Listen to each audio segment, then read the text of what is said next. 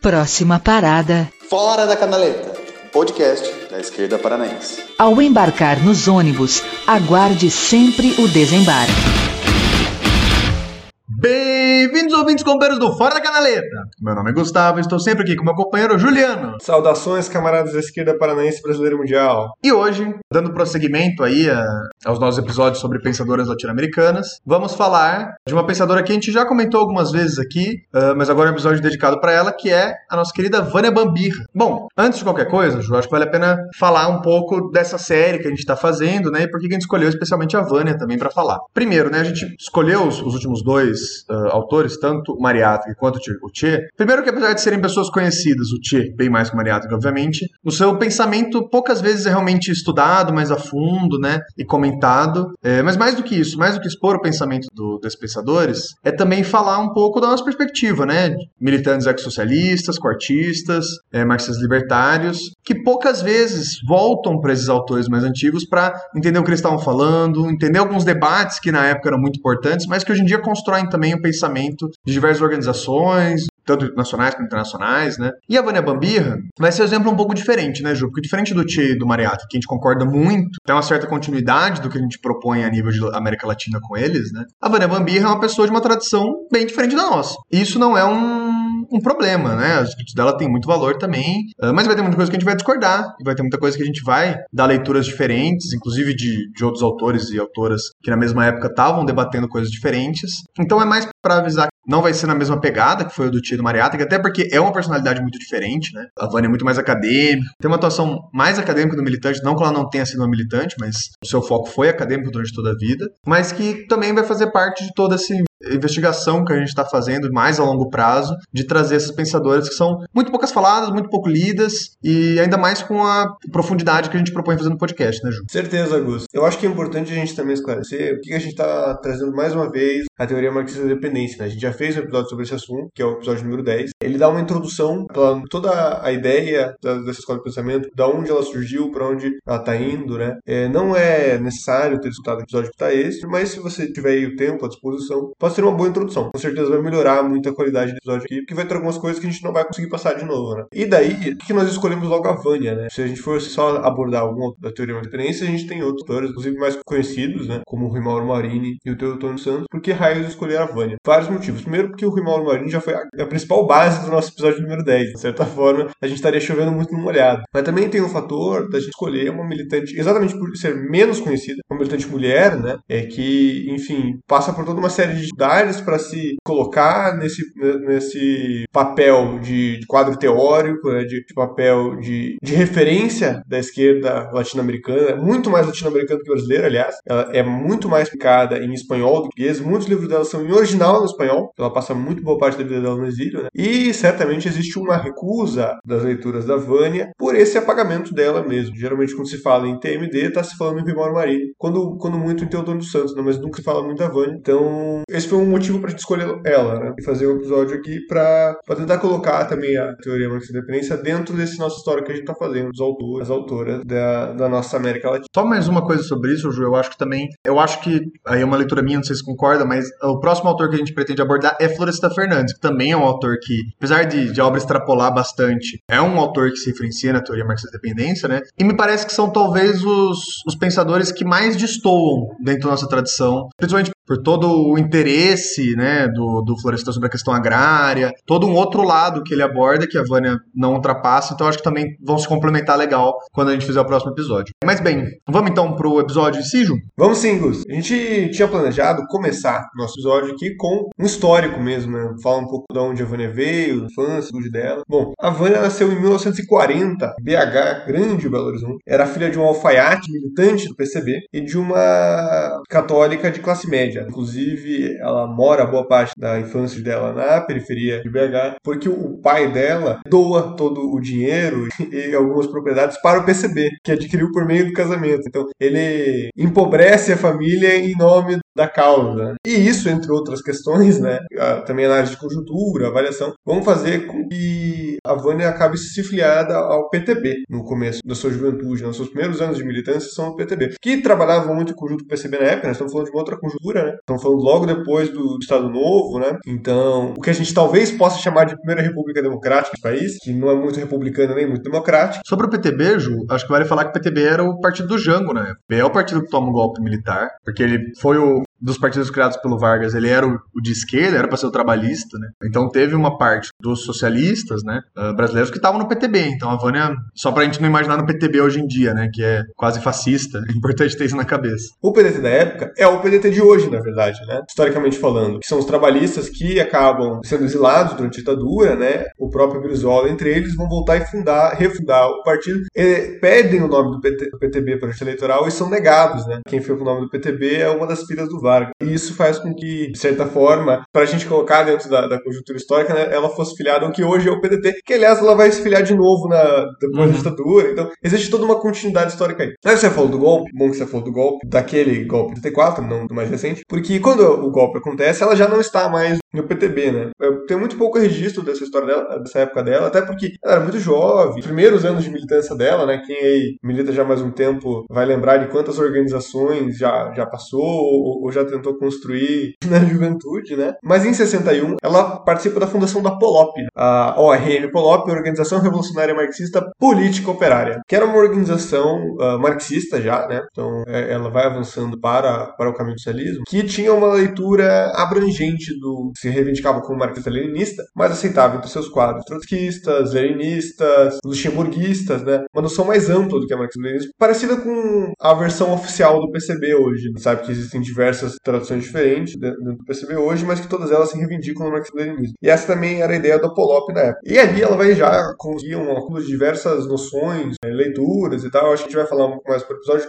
quem são as bases do pensamento da Vânia, que passam por diversos autores e autoras, que ela tem mais ou menos críticas críticas, mas sempre no Lenin. Ela é leninista de carteirinha. Né? Aí, Ju, aproveitando esse modelo híbrido que a gente faz, né? A gente vai pegando a vida militante, as produções dela para falar também do que ela estava defendendo. Eu acho que aqui vale a pena já começar a falar um pouco desse, dessa ideia de marxismo-leninismo, né? Porque, inclusive, a gente já fala isso em vários episódios, a gente nunca sentou um pouco para explicar isso. Eu acho que a melhor forma de explicar, sem ser ofensivo aos marxistas-leninistas, de, de novo, né? Deixando claro que nós não somos marxistas-leninistas, é que a defesa de que os escritos de Lenin, tanto a parte mais, sua parte mais mais teórica, né? Então, os escritos do, dos elementos principais do materialismo de Marx e coisas do tipo, quanto os seus textos políticos, né? Que acabaram fundando, por exemplo, a teoria da transição, que a Vânia dedica um livro inteiro sobre, são a complementariedade para a teoria marxista. É por isso que, inclusive, coloca, né? Dessa forma, com hífen, como se fosse uma palavra unitária, né? Marxismo-leninismo, no qual o marxismo daria as bases para essa interpretação histórica materialista dialética, mas a própria Vânia, ela coloca no livro dela sobre a transição socialista de que seria essa base e o, o uma teoria mais negativa, no sentido de ser a negação de estruturas capitalistas e também do socialismo utópico em defesa do socialismo científico. Já a teoria leninista seria a teoria positiva do socialismo, não só pegando todas as bases de Marx, mas com um desenvolvimento histórico da teoria, colocando o que seria esse socialismo, o que a gente pode colocar nesse lugar do capitalismo que a gente está tirando daí e o que, como é a gente pode superar esse socialismo utópico, criando uma teoria de passagem do capitalismo para o comunismo a partir de uma etapa de transição chamada socialismo. Então esse, esse núcleo duro de ideias seria o que a gente pode chamar de marxismo-leninismo. Então é diferente de leninismo, por exemplo, a Quarta Internacional Trotskista até hoje se reivindica leninista, reivindica grande parte dos escritos de Lenin, mas não é marxista-leninista, porque não acredita nessa esse desenvolvimento histórico unitário de uma teoria na qual o leninismo desenvolve a teoria marxista como uma teoria única e universal de aplicação. Essa seria a grande diferença, e é dessa tradição marxista-leninista que a Vânia Bambirra desenvolve a sua militância, tanto partidária, organizativa, organizativa, quanto seus textos, ela deixa isso bem nítido sempre. Então, diferentemente do,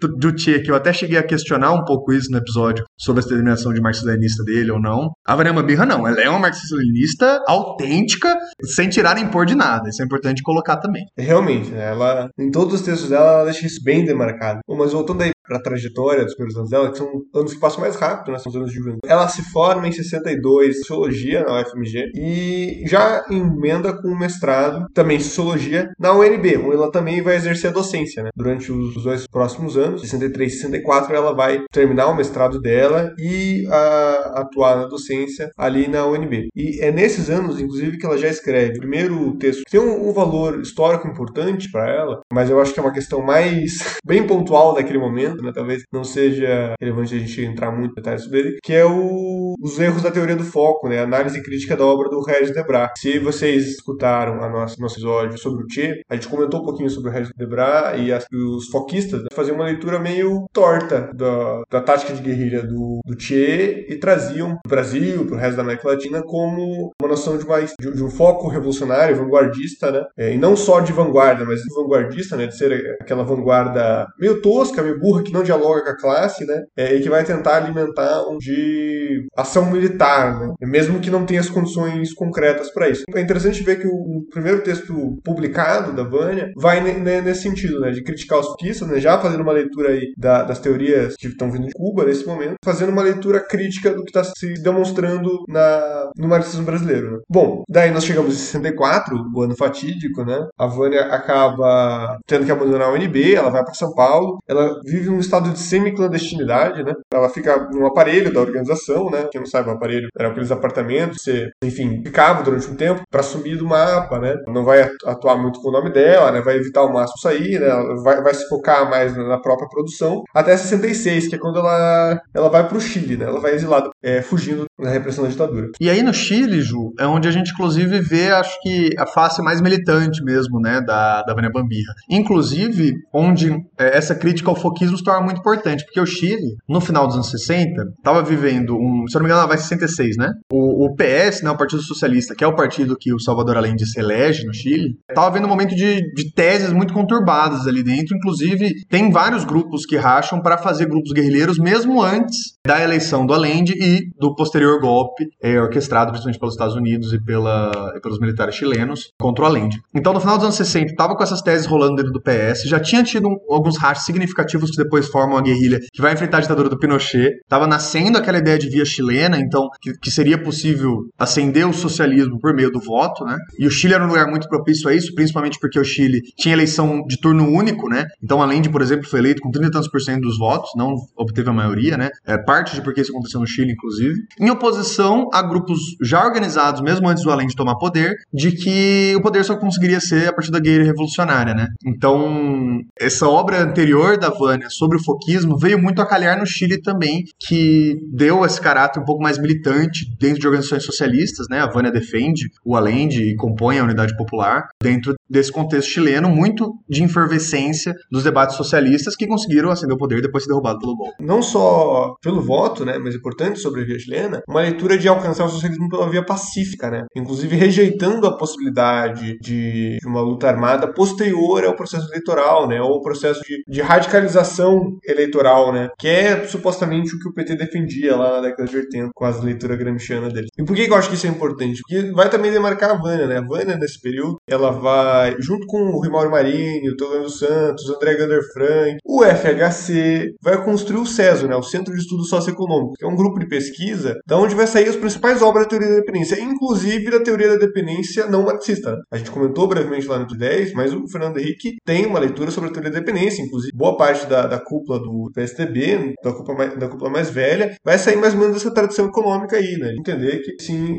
existe uma, uma dependência entre nós e o, e o, capitalismo central, mas que a gente vai superar ela por meio do, das boas regras de mercado, etc. Enfim, essas baboseiras neoliberal. Mas enquanto ela está no CESO, fazendo a pesquisa acadêmica dela, pensando a teoria da dependência, ela também está escrevendo o programa da Unidade Popular. Né? Ela, é, toda essa galera, na verdade, tem um papel ativo na construção do programa lei. E, de certa forma, vão ser influenciados por essa ideia da, da via chilena também, né? Que deu errado no Chile, né? Porque, enfim, nós temos golpe no Chile, nós temos uma, uma luta armada que concretiza disso. E não tinha como ser diferente, né? A Vânia, inclusive, em alguns momentos, Turo vai chegar a falar, né? Nós ganhamos as eleições, mas não, não ganhamos o poder, né? Então, o poder continuava com a classe dominante. E quando a gente tentou tirar o poder deles, eles acabaram com a brincadeira. Mostrando que é, é, havia, assim, uma autocrítica sobre esse processo, mas nunca uma autocrítica de uh, abraçar um caminho de uma revolução armada. Né? Eu acho que esse é um, uma demarcação importante na tradução teórica da Vânia. Ou pelo menos os textos dela ela não dá a entender que ela, que ela faz essa transição. É até curioso, porque no texto da transição socialista, ela dá uma pincelada nisso, ela não aprofunda exatamente nessa questão. Mas o que ela dá a entender, porque ao mesmo tempo, por exemplo, que ela critica muito fortemente o eurocomunismo, né, a gente vai falar disso mais pra frente, ela ao mesmo tempo defende o Togliatti, por exemplo, que estava defendendo uma adaptação ali também a partir de uma tomada eleitoral, né, que seria possível diminuir algumas contradições e coisas do tipo. Eu acho que a separação que a Vânia faz nisso é a de que existe uma necessária tomada de poder, né, essa é uma questão clássica do, do marxismo, existe uma necessária tomada de poder e que isso se dá por via revolucionária, mas ela parece não fazer o que principalmente nós, que bebemos muito da tradição luxemburguista, né, de que essa atuação eleitoral vai estar subjugada a uma necessária tática revolucionária posterior. E aí é onde me parece até que fica um pouco confuso isso. Eu não sei se algum texto dela chega a definir, mas pelo menos onde a gente leu parece que não, né? Só para referenciar aí pro pessoal, o Togliatti, né, fala é o Togliatti do Partido Comunista Italiano, né? Foi um dirigente da época, da mesma época do Gramsci, né? Eles têm diversos inclusive, né? Para quem estiver interessado em buscar mais nessa ideia. Mas enfim, nesse período, ela então passa com, acho que talvez pelo ápice desse momento, tanto intelectual quanto de militância dela. Não só ela, mas toda a teoria da dependência. O Chile é o rolê, né? O Chile é o lugar que a galera realmente explode essa ideia de pensamento. Mas você vai ter aí algumas obras importantes dela, como as relações de dependência da América Latina, a bibliografia, né? Que ela faz realmente um levantamento bibliográfico do que estava sendo debatido sobre isso. Desde lá da galera da dependência cepalina, Raul essa galera que tem uma, uma leitura mais keynesiana da coisa. E avançando, né, para as leituras do grupo dela, né? Eles estão sendo desenvolvidos ali no César. O Capitalismo Independente Latino-Americano, dois, que é o clássico dela, é o grande livro da, da Vânia. E também o La Revolução Cubana, uma reinterpretação, que é considerado um dos maiores livros sobre a Revolução Cubana escritos por alguém de fora de Cuba. Né? Ela dá, inclusive, o Gus acho que vai comentar melhor, uma interpretação bem diferente da Che, da, por exemplo, mas foi considerado um marco, assim, uma, uma, outra visão, assim, extremamente bem fundamentada, extremamente bem pesquisada, sobre um, um processo que ela não viveu. Sobre esse livro da Vânia, eu acho que, que, o que dá para colocar, né? A gente decidiu não, não vai abordar ele muito em profundidade, tá? Do que mais que os outros, por questão simples de que a gente ficou duas horas falando sobre a Revolução Cubana no, último, no episódio 15 sobre o Che. Qualquer coisa volta lá que a gente fala bastante disso. Mas tem algumas coisas que me chamam a atenção que dá para falar. A primeira, ela dá uma passada de pano pro PSP, que era o PC cubano, né? O Partido Stalinista Cubano. Dá a entender de que ele teve um papel, ao meu ver, mais ativo do que foi de verdade. Ela dá um aspecto que aí sim eu acho que é muito interessante. Ela fala da guerrilha, ela tem mais ou menos umas, umas 40, 50 páginas que ela fala da guerrilha, mas a maior parte do livro não é sobre guerrilha. É sobre a organização da classe trabalhadora nas cidades, o papel das greves de massas na Revolução Cubana e o papel do proletariado na Revolução Cubana. Todos os aspectos que, em geral, não são os mais trazidos da Revolução Cubana, né? Por aspectos óbvios de que Cuba era um país praticamente inteiro agrário, era um país ainda com relações não completamente capitalistas no campo, e porque o, os agentes principais da dirigência da pós-revolução foram os guerrilheiros do movimento 26 de julho, né? É raro a gente ver essa preocupação até que eu acho que me parece que é o mais interessante desse texto dela, de ver também as greves é, populares que realmente foram muito importantes, né? A gente no episódio do Tchê, inclusive, colocou isso muitas vezes, de quanto essa acusação do Tchê de foquismo é completamente errada, né? Exatamente por ele ter dado muito, muita importância para esse aspecto também. E é onde me parece que é mais interessante fazer essa leitura da Vânia. Mas a gente não vai entrar especificamente nesse livro, mas fica aí a recomendação também para quem tiver interesse. O nome do livro é A Revolução Cubana, uma reinterpretação. Bom, e já que eu comentei esses livros, acho que agora a gente entra no que é o, o é o grande debate da Vânia, que é a análise do, do capitalismo independente latino-americano. E é uma análise muito interessante, a gente, de novo, já apresentou alguns aspectos lá no 10, mas porque ela faz toda uma, a, a leitura da relação de classe né, na América Latina, faz é, uma leitura histórica disso, né, passando aí por que foram os governos, que foram os projetos de industrialização e tudo mais, e faz uma tipologia também, né, tentando lançar algumas bases para uma interpretação futura, né. Vemos e convenhamos, eu acho essa uma habilidade incrível, assim, eu acho que pouquíssimos intelectuais da esquerda têm essa capacidade, mas a Vânia tinha uma capacidade de previsão incrível. Nesse livro dela, ela dá várias margens de coisas que vão acontecer 20, 30 anos depois. Mas não só isso. Eu tava vendo é, uma entrevista, inclusive a que a gente mencionou no episódio 10 dela, que ela fala sobre os processos de 2013, né? É, que estavam acontecendo na época, né? Uma entrevista de 2014, eu acho. Ou, ou não, é uma entrevista de 2013 mesmo. E ela comenta que esse grito, né, do fora Dilma podia levar ao, ao anarquismo ou ao fascismo, né? E é, é, mais ou menos esse processo, né? Você tem um crescimento da esquerda radical e você tem um crescimento da, da extrema direita, Não nesses termos que ela coloca, mas ela faz toda uma avaliação, né? Tipo, os governos do PT meio que gestaram aquela situação e ao mesmo tempo o quanto golpe contra Dilma, que já estava em curso, né? Ela já conseguia avaliar que haveria um golpe contra Dilma, é, que ainda nem tinha passado pela reeleição. Ela inclusive comenta, né, que a melhor estratégia do PT era não relançar Dilma, é, na avaliação dela, é claro. Mas, enfim, faz toda essa análise de conjuntura que é, é muito, muito acurada, né? Inclusive a análise de conjuntura viveu mais do que ela, né? A Vânia, infelizmente, morreu em 2015 e não teve uh, a tristeza de ver a sua, sua previsão acertada. Mas passa muito, mas tudo isso passa muito pela teoria dela. Então, entrando de uma vez na teoria dela, sem mais firulas, é importante começar demarcando que ela tem uma crítica metodológica muito importante a outros autores da teoria da dependência. Vocês provavelmente já escutaram lá na escola é, aquela ideia sobre colônias de povoamento e colônias de exploração, né? que havia umas colônias do sul que eram, eram colônias de extração de matéria-prima e as colônias do norte que eram de, em que a produção era para alimentar a própria colônia, etc. E tal. Essa é a leitura do FHC sobre a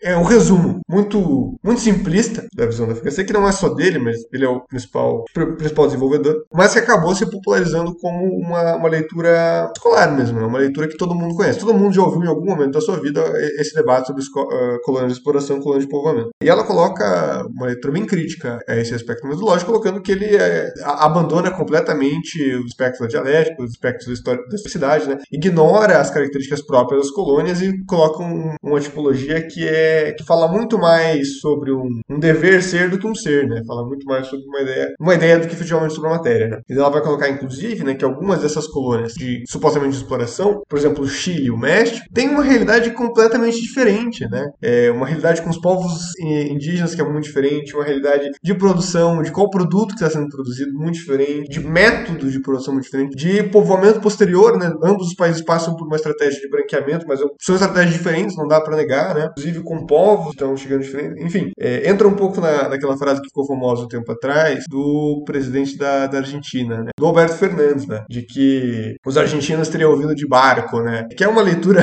xenofóbica, racista, que, que também tem pouquíssima leitura de realidade, mas que nesse pouquíssimo tem alguma leitura de realidade. A colonização argentina, a colonização chilena é diferente da colonização peruana, é diferente da colonização brasileira. Que a colonização brasileira, inclusive, é muito diferente de lugar para lugar. A colonização gaúcha a colonização nordestina são completamente diferentes. Né? Então, avaliar essas contradições mais profundamente do que apenas sobre uh, essa avaliação de colônia, exploração e povoamento é uma das propostas da Vânia. Bom, mas então ela propõe uma outra tipologia, é uma tipologia mais pautada em países no processo de desenvolvimento e industrialização, que para ela, a gente comentou, o Gus já comentou um pouquinho ali sobre as nações, né, mas na época de desenvolvimento e industrialização eram coisas muito parecidas, havia toda uma leitura de que para você se desenvolver você tinha que industrializar, você tinha que levantar a fábrica, jogar gás carbônico na atmosfera. Era isso que era industrializar, era produzir carro, era produzir com, com Commodities nem tanto, né? Commodities seria um exemplo de não desenvolvimento, seria produzir bens, né? Produzir é, bens usáveis. Então ela propõe uma tipologia pautada sobre isso, né? Sobre esse modelo de desenvolvimento. Ela vai colocar que existem países latino-americanos de tipo A. Inclusive ela usa a expressão tipo A, tipo B, tipo C, de uma forma que a tipologia não se sobreponha à, à materialidade. A tipologia para ela é realmente uma ferramenta né, de análise dos países. Mas enfim, esses países tipo seriam aqueles com uma industrialização mais antiga, que começa ali no século XIX ou no começo do século XX, e que tem um desenvolvimento relativamente autônomo. Ela vai falar de Brasil, México, Argentina, Chile, Uruguai Colômbia. E por que, que tem esse processo? Tem países que uh, de grande capacidade de exportação, né, que são países em geral grandes, né? Os exemplos máximos, Brasil, México e Argentina, né? São países país com uma população muito maior que os demais países da América Latina, né? E vai se criando, por meio do próprio sistema agroexportador, um mercado próprio, um mercado interno próprio. Provavelmente em algum momento já deve ter lido como os engenhos, né, é, do açúcar ou as cozinhas do café tinham produções próprias, né, que cravos ou muitas vezes ou os trabalhadores é, que eram empregados no espaço é, mantinham produções próprias, inclusive que eram cedidas pelos donos da fazenda, então eles podiam plantar milho, mandioca, bens de consumo próprio, né, bens para comer mesmo. E o que vai se desenvolvendo é que com o aumento da produção agroexportadora, com uma necessidade de tirar esse espaço de, de produção da própria fazenda, né, que vai se dar muito nessa transição, inclusive, que no Brasil se dá com café, mas vai se dando mais ou menos em todos os lugares de forma simultânea, né? O Argentina tem, por exemplo, trigo, né, vai se tornar o principal bem da Argentina e vai, vai tomando o controle absoluto da fazenda, né? Você vai tendo uma necessidade de criar um, um formato de produção que alimente as pessoas ou que garanta algum tipo de sobrevivência. O exemplo, acho que do Rio Grande do Sul é, é, é, muito simples, e do próprio Uruguai também, que é a produção do charque, né, a produção da carne, que é uma produção voltada para o mercado interno, produção voltada para alimentar o próprio Brasil, tanto do Rio Grande do Sul quanto do Uruguai, né, porque o Uruguai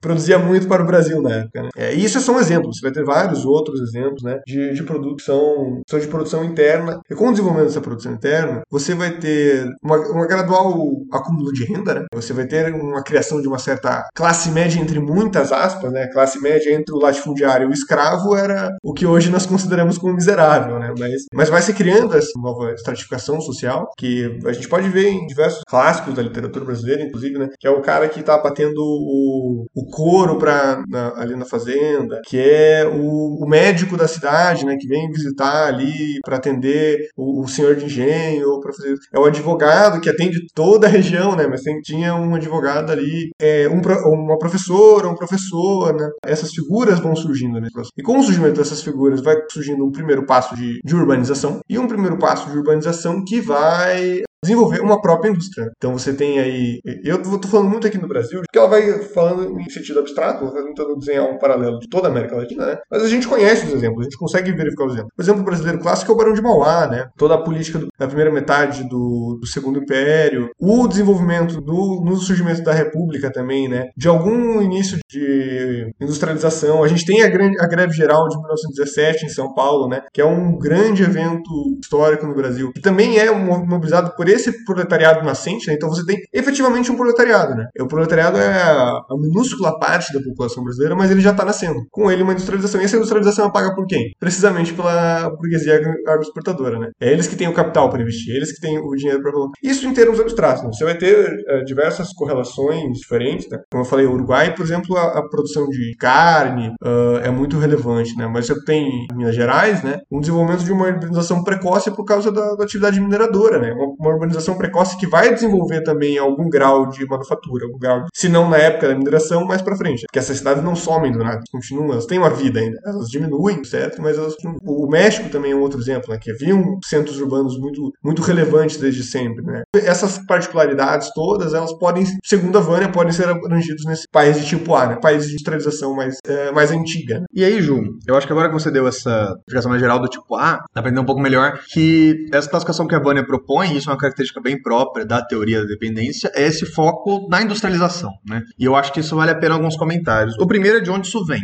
Isso vem do, do de uma análise da própria teoria do valor desenvolvida por Marx, né? Tentando também para não ser não ser chato, né? Mas em resumo, você cria valor. A única mercadoria especial capaz de criar valor é a força de trabalho. Então, os capitalistas empregando trabalho conseguem dentro do processo de valoração da mercadoria criar valor. Quer dizer, não os capitalistas, né? Os trabalhadores empregados, mas pensando nesse processo mais amplo. E ele consegue acumular, então o capitalismo é um sistema de acumulação por essência, valores a partir da exploração de vários trabalhadores, sendo ele detentor dos meios de produção. Quando a gente está falando de agrário mesmo quando a gente está falando de, um, de, um, de, uma forma capitalista, né? Então, com trabalhadores assalariados traba trabalhando, geralmente de forma mecanizada, é, por um salário, toda a produção ficando para o capitalista dono daquela terra, mesmo dessa forma, você está falando de pouco trabalho empregado. Por óbvio, quando está falando de, sei lá, 3, 4, 10, 20 trabalhadores em vários hectares de terra, você está falando de muito pouco trabalho empregado. Na verdade, o que você tem é uma grande apropriação de valor de uso, ou seja, de, de aspectos naturais da própria natureza que está apropriando muito, que é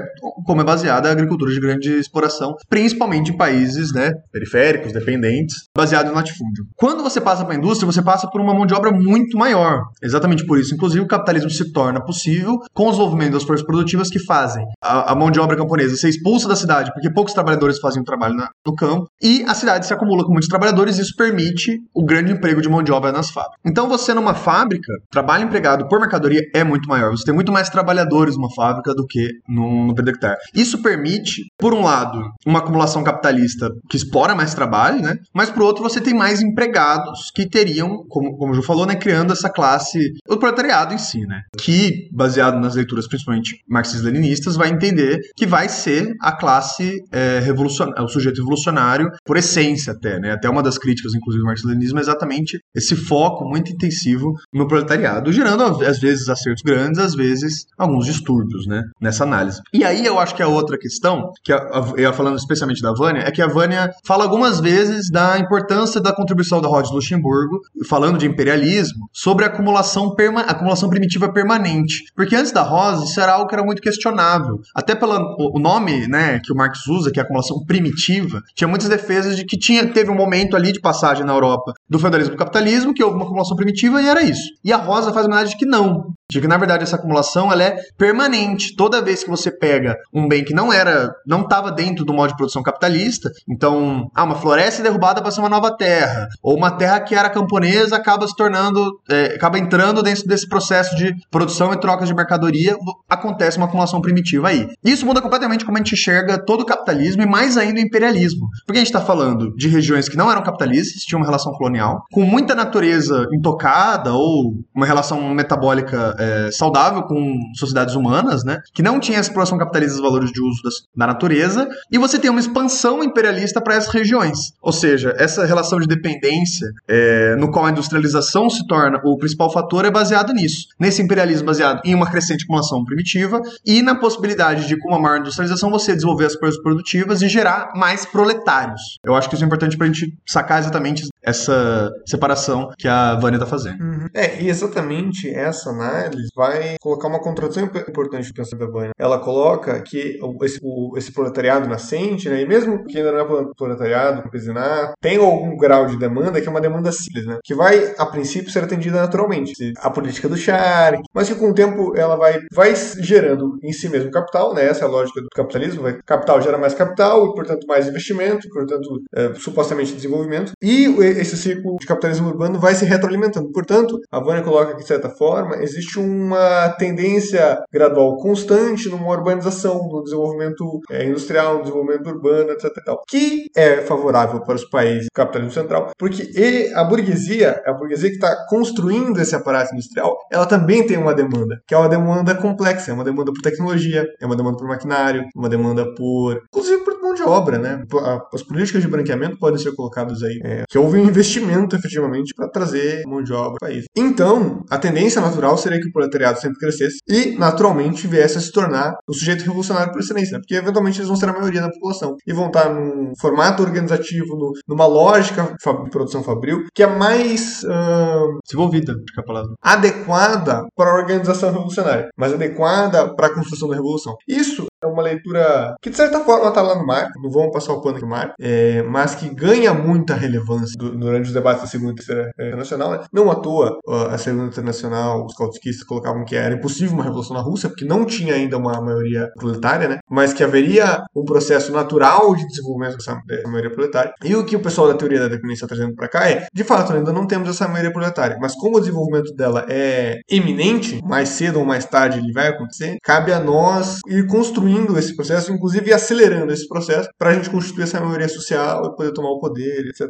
Que, na minha versão, é uma leitura bem contraditória, exatamente pela característica que ela vai colocar de que aqui, no nosso sistema oligárquico colonial, parte do capital que se investe, principalmente o capital que inicia esse processo de industrialização, é o capital agrário. E o capital agrário tem um, diferenças de interesse brutais com a burguesia urbana. Porque a burguesia urbana, ela depende do consumo, né? Ela depende, portanto, do salário, ela depende desse, desse instrumento que é capitalista, né? Que nasceu com o capitalismo. É, do, do trabalhador, de carteira assinada, ou hoje não necessariamente de carteira assinada, né? Mas o trabalhador que esteja com, com relações jurídicas eh, iguais, com capacidade de, de ganhar seu salário, de utilizar. Enquanto o capital agrário, como ele é um capital de exportação, ele não depende do consumo. Pelo menos no consumo interno. Ele depende do consumo externo. Então, para ele, quanto menos salário, melhor. Igualdade jurídica não é necessária. Escravidão é completamente compatível com esse modelo. O preço do dólar também é uma grande relevância, né? porque essa burguesia urbana nacional, é, como eu disse, ela depende de uma demanda complexa dos países centrais. Então, ela depende de comprar maquinário, é, tecnologia. E isso é influenciado pelo preço das moedas estrangeiras. Né? Enquanto o capital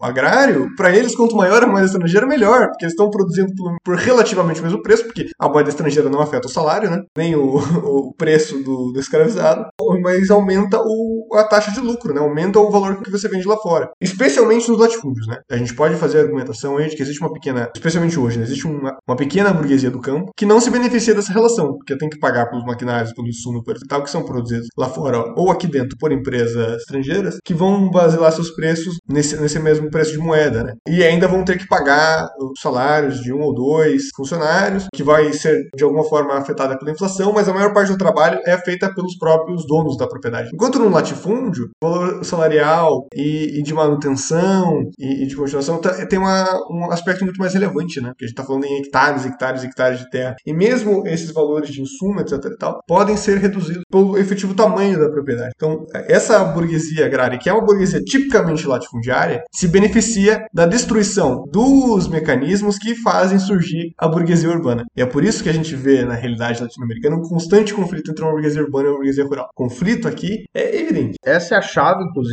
Ju, para entender a ideia de que eu acho muito importante frisar isso, porque eu acho que, inclusive, os marxistas-leninistas pós-80 aí, muitos interpretam muito errados, né, defendendo até hoje um etapismo disso, mas é importante entender que essa relação faz com que, e é por isso que a dependência, né, de que a burguesia não ganha nas duas pontas. Tem uma análise muito errada de que olha e fala, ah, então quer dizer que a burguesia nacional tem contradição de interesse com a internacional? Não, pelo contrário. Isso é a chave para entender de que a burguesia aqui ganha também com a dependência, porque as demandas aqui são alocadas de forma internacional para corresponder às necessidades que as burguesias internacionais não supram. Então, torna grandes fazendas e, mineração a céu aberto. Essa é a prática do que acontece em alguns momentos históricos, geralmente períodos de guerra, indústrias de substituição ou de industrialização tardia, só uma concepção que eu não vou entrar, mas se tornam importantes nesses países periféricos por, por razões é, que aquela burguesia não está podendo produzir aquilo. É muito nítido quando a industrialização avançou em países da América Latina e quando ela não avança. E a gente está passando por, um, por esse período muito nítido, acho que a gente vai entrar nisso mais pro futuro quando a gente for discutir o momento atual,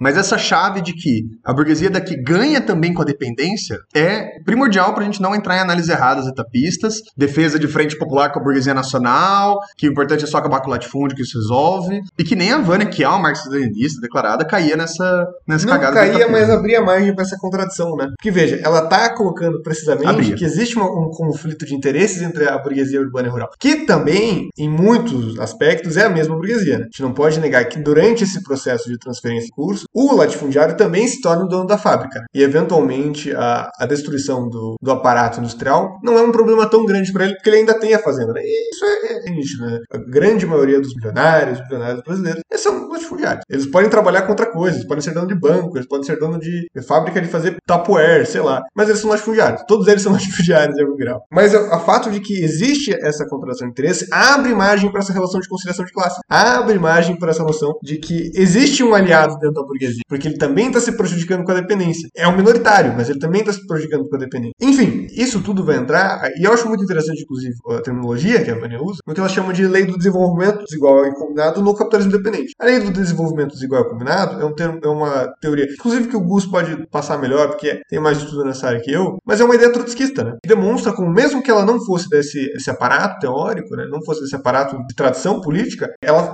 pegou influência de diversos campos políticos. Né? A gente falou já do Togliatti, falou da Rosa, falou do Lenin, do Trotsky. Vai ter momentos que ela fala do Stalin. É, é uma, é uma autora que, que via o processo funcionário de uma forma muito ampla. É, e ela vai colocar precisamente que esse desenvolvimento desigual combinado, aqui na América Latina, ele se dá em tecnologia, se dá em capital, mas se dá também em expressão política. A expressão política das burguesias tem um desenvolvimento desigual combinado. Para falar bem rapidinho, tem um livrinho do, do Michel Lovy, que eu acho que é a melhor explicação sobre isso. Ele, inclusive, coloca com todas as letras que para ele é a grande contribuição do Trotsky para a teoria evolucionária, e eu concordo. Apesar de ter vários autores depois que dão uma aprofundada nisso, a ideia central é simples: desenvolvimento desigual, ou seja, ele acontece de forma diferente nos diversos lugares do mundo, porém combinado. Ou seja, o que acontece num país afeta o que o outro está vivendo.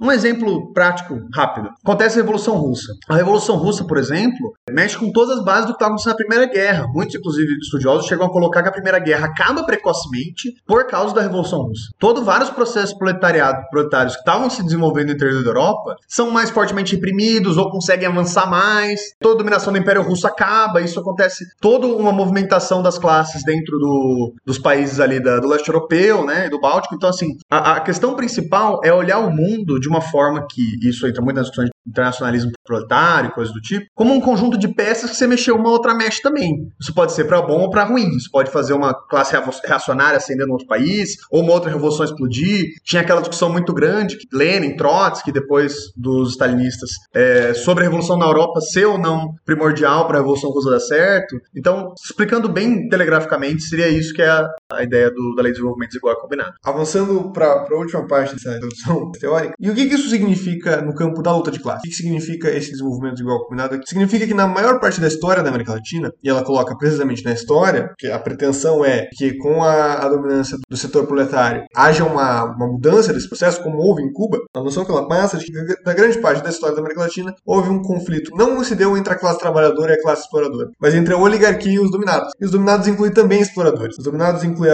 o proletariado rural, a burguesia industrial, o proletariado urbano, a classe média, todos esses setores que são que são prejudicados pela relação de dependência em algum grau maior ou menor. Obviamente, por exemplo, o proletariado, o, tanto urbano quanto rural, se fode muito mais do que a burguesia urbana, né? Mas ela ainda assim está tá demarcada aí nesse processo como, por ter interesses políticos diferentes da burguesia agroexportadora. E aí a Vânia coloca o processo de revoluções burguesas, né? Ela, ela descreve em termos muito similares ao do Floresta Fernandes, mas ela mantém a terminologia de burguesa. O Floresta vai chamar de revoluções burguesas passivas. Acho que a gente pode chamar de mamão, abacate, qualquer coisa. Eu acho que Revolução Burguesa é um termo ruim. Eu acho que é puxar o, o conceito europeu para cá, para nossa realidade, e tentar encaixar na nossa realidade o conceito que foi feito para ela. Mas, enfim, o que importa é que esses autores estão vendo já esse problema, né? Estão tentando avançar na, solução. Ela coloca, por exemplo, tanto que as revoluções burguesas aqui na América Latina expressam as reivindicações das classes médias e do campesinato, mas carregam os interesses do capitalismo industrial, que perpassam pela própria desvalorização do campesinato, porque perpassam pelo crescimento do proletariado. Essa relação complexa vai dar muito teor do que foi exatamente as, entre muitas aspas, revoluções burguesas na América Latina, né? Que são os processos que ela vai identificar como processos nacionalistas, né? Tem aí a Revolução Boliviana de 52, a Revolução de 30 aqui no Brasil com Vargas, o processo todo da Revolução Mexicana teve diversas car características de diversos locais, então você tem, talvez seja um lugar onde esse processo seja mais visível porque os setores estão mais apartados, né? Você tem o Pancho Villa liderando os trabalhadores urbanos, sindicalizados, você tem os apátridas liderando é, um setor de um campesinato com sangue e pele indígena, indígena, né? É, você tem as expressões dos constitucionalistas, que eram uma expressão da burguesia, né? E todos eles fazendo alianças, fazendo acordos, se matando, se, tro se trocando bala, dando facada nas costas do outro. É, a Revolução Mexicana é uma grande,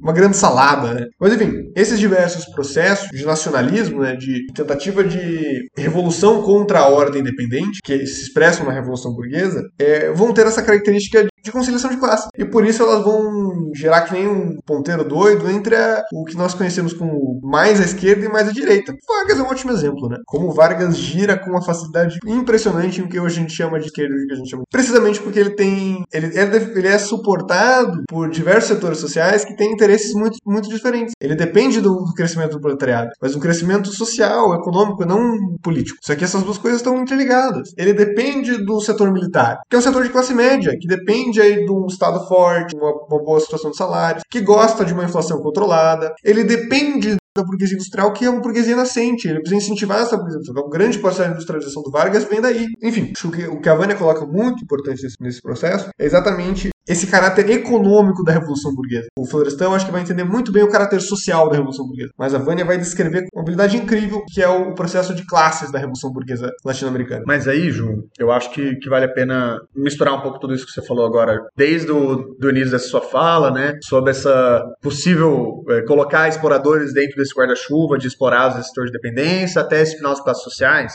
de que a Vânia, bebendo muito de muitos textos de Lenin, né, ela... Eu, eu tô buscando outra palavra mas não tem como. Ela é extremamente produtivista, assim, absurdamente, aberrantemente produtivista, no sentido de defender mesmo, enquanto processo civilizatório de é, crescimento das necessidades materiais, de emancipação humana, ou desenvolvimento de esforços produtivos. É isso que eu quero dizer com produtivismo. Então, assim, a Vânia, ela, ela muitas vezes, por exemplo, no livro da Transição Socialista, fala várias vezes sobre uma revolução toma, tomando o poder, o proletariado, o maior inimigo do proletariado é os pequenos produtores rurais rurais, né? É o campesinato. E é isso, para mim, onde entra na maior contradição e que, para mim, o Florestan consegue solucionar muito bem, mas deixa para o episódio de Florestan, de como o, o desenvolvimento do capitalismo na América Latina, sendo que foi como colônia e o latifúndio, é completamente diferente de como foi uma Europa feudal, mesmo a Rússia sendo um pouco diferente, chamando de país atrasado, coisa tipo, é completamente diferente. De forma que se quer colocar na mesma, na mesma classificação é, o que é o trabalhador rural brasileiro, inclusive até hoje tem discussões se deveria chamar de campesinato, não, né? Mais uma dessas tentativas de trazer termos que não era nosso, né? Mas enfim, é, gera algumas coisas meio, meio complexas, ao meu ver, né? Então, tudo que é colocado como essa necessidade de uma evolução burguesa, desenvolvimento de forças produtivas, é isso. Se industrializou, resolveu. Porque vai ter proletário, vai ter muito proletário, vai ter revolução. Então, apesar de eu, de eu até defender a Vânia nisso, eu acho que a Vânia não tem, pelo menos nos textos que eu li, esse etapismo de achar que tem que fechar com a burguesia nacional para aí conseguir resolver os problemas, tá tudo baseado em desenvolvimento de forças produtivas, né? É, e o que, e aí roubando um pouco, porque a gente tá falando dos 40 de, anos depois do que ela escreveu, né? Mas o que foi demonstrado é, um, não necessariamente vai ter esse desenvolvimento de forças produtivas, e esse desenvolvimento não necessariamente implica industrialização urbana, pode implicar em e uma industrialização agrária, mas mais do que isso, não existe essa forma de industrialização pura que geraria um proletariado organizado capaz de fazer revolução. Essa industrialização ela é capitalista e ela é cada vez mais capitalista, né? Então o que aconteceu historicamente e já se demonstrava na época, se a gente for pegar textos da mesma época, já tinha pessoas produzindo coisas. Pô, a gente tá falando de final dos anos 70, já tinha Michel Lovin nessa época, sabe? Já estavam colocando o quão era importante a gente começar a entender essas tecnologias não como um processo civilizatório é, único de avanço da humanidade para uma nova sociedade humana, né? Então, a Vânia fala muito do, daquela ideia de Engels do avanço do reino da necessidade para o reino da liberdade, né? Isso não é um processo dado.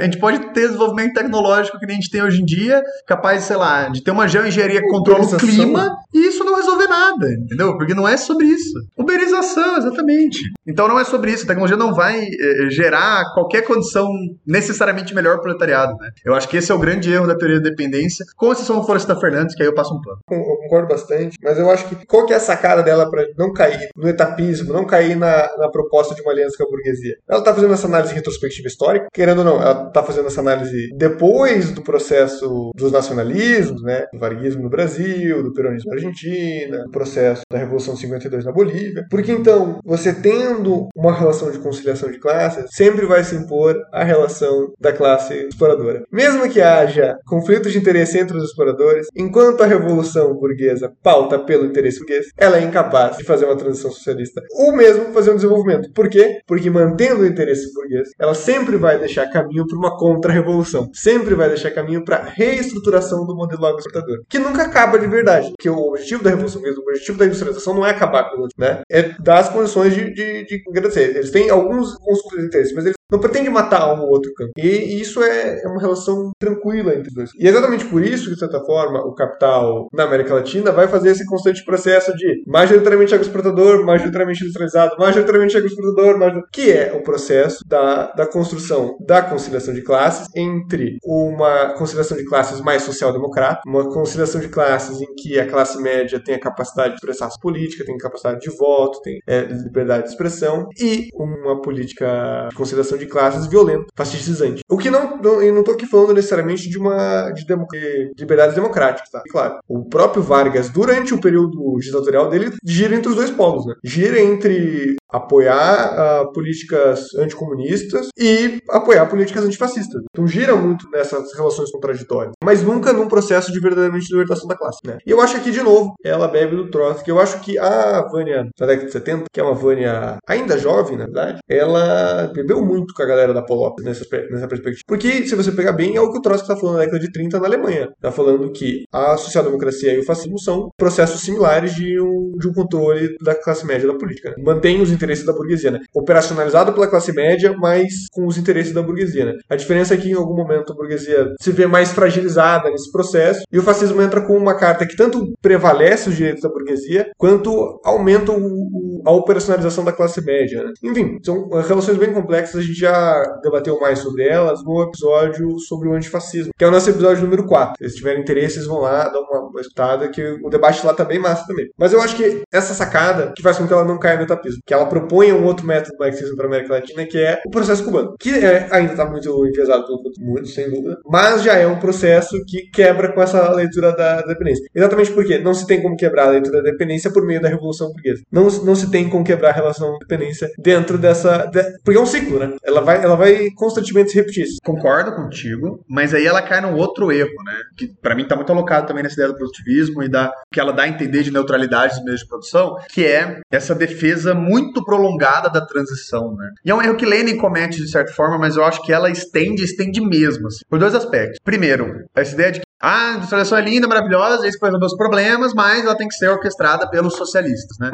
Isso faz com que ela defenda muito ferrenhamente, de muita longa duração, a ideia do capitalismo de Estado, né? Então a Vânia, ela fala da NEP assim como se fosse a coisa mais incrível que já aconteceu na história do socialismo. Para quem não sabe, NEP, ah, em, em russo é alguma coisa tipo Nova Economiska Política. É, mas quer dizer Nova Política Econômica. Por isso que é NEP, né? Não NP. Mas enfim. E ela defende o quanto essa foi a grande sacada que fez a Revolução Russa ser maravilhosa e blá blá blá. blá. Que é a fita de que teve uma tomada do proletariado e que essa tomada entendeu como tarefa histórica principal a industrialização. Volta na ideia que eu trouxe antes de que ah, o pequeno produtor rural, principalmente, é o grande inimigo da revolução após a tomada de poder. Né? Então, depois desse momento que você toma o poder, que você se arma, organiza militarmente para se defender das burguesias externas que atacarem ou da burguesia interna que se organizar em guerra civil, enfim, os movimentos contra-revolucionários mais organizados no momento de tomada de poder. A próxima tarefa é se industrializar e lidar com o pequeno produtor. Então, isso se estende ao extremo, assim. O jeito que a Vânia coloca parece que são dois aspectos que me incomodam, né? O primeiro, de que ele é alocado espaço, espacialmente dezenas, talvez séculos de, de tempo. E, segundamente, como um processo que naturalmente chegaria a uma ditadura do proletariado e ao socialismo. Muito pouco me parece falar sobre as ideias de realmente quebrar as instituições estatais, quebrar as estruturas de dominação extra, extra-econômicas, entre aspas, né? Mas de gênero, de sexualidade, de raça, né? Enfim, todos esses outros artifícios do capitalismo de dominação de classe. E bem parece ficar muito no. E aí é onde, é onde cai de novo. Eu entendo que você está falando de que ela supera o etapismo em algum nível na América Latina, mas ela não supera o, o núcleo do etapismo, que é esse. que é essa ideia meio positivista, né? De determinismo histórico de que, ah, a gente vai desenvolvendo as forças produtivas, em algum momento vai ter mais proletariado, em algum momento ele vai fazer evolução, e aí, se sente industria, industrializar o suficiente socialismo, vai ter comida para todo mundo, vai ter produção para todo mundo, logo não vai mais ter as leis econômicas que atrapalhavam, logo não vai ter opressão da mulher, logo não vai ter racismo, sabe?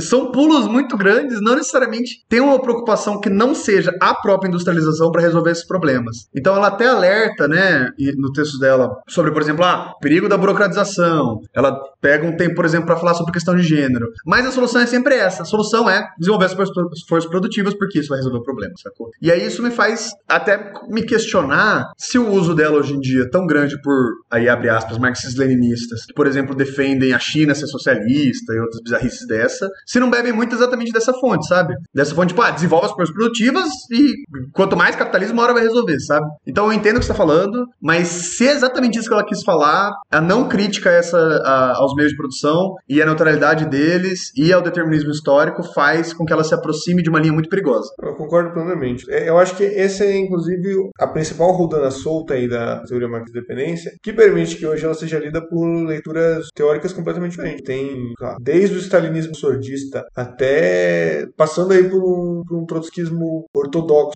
Ah, até lá a gente, né? Até a gente, é. É. Então, todos esses diversos espe- espectros usam a teoria marxista-dependência em algum grau.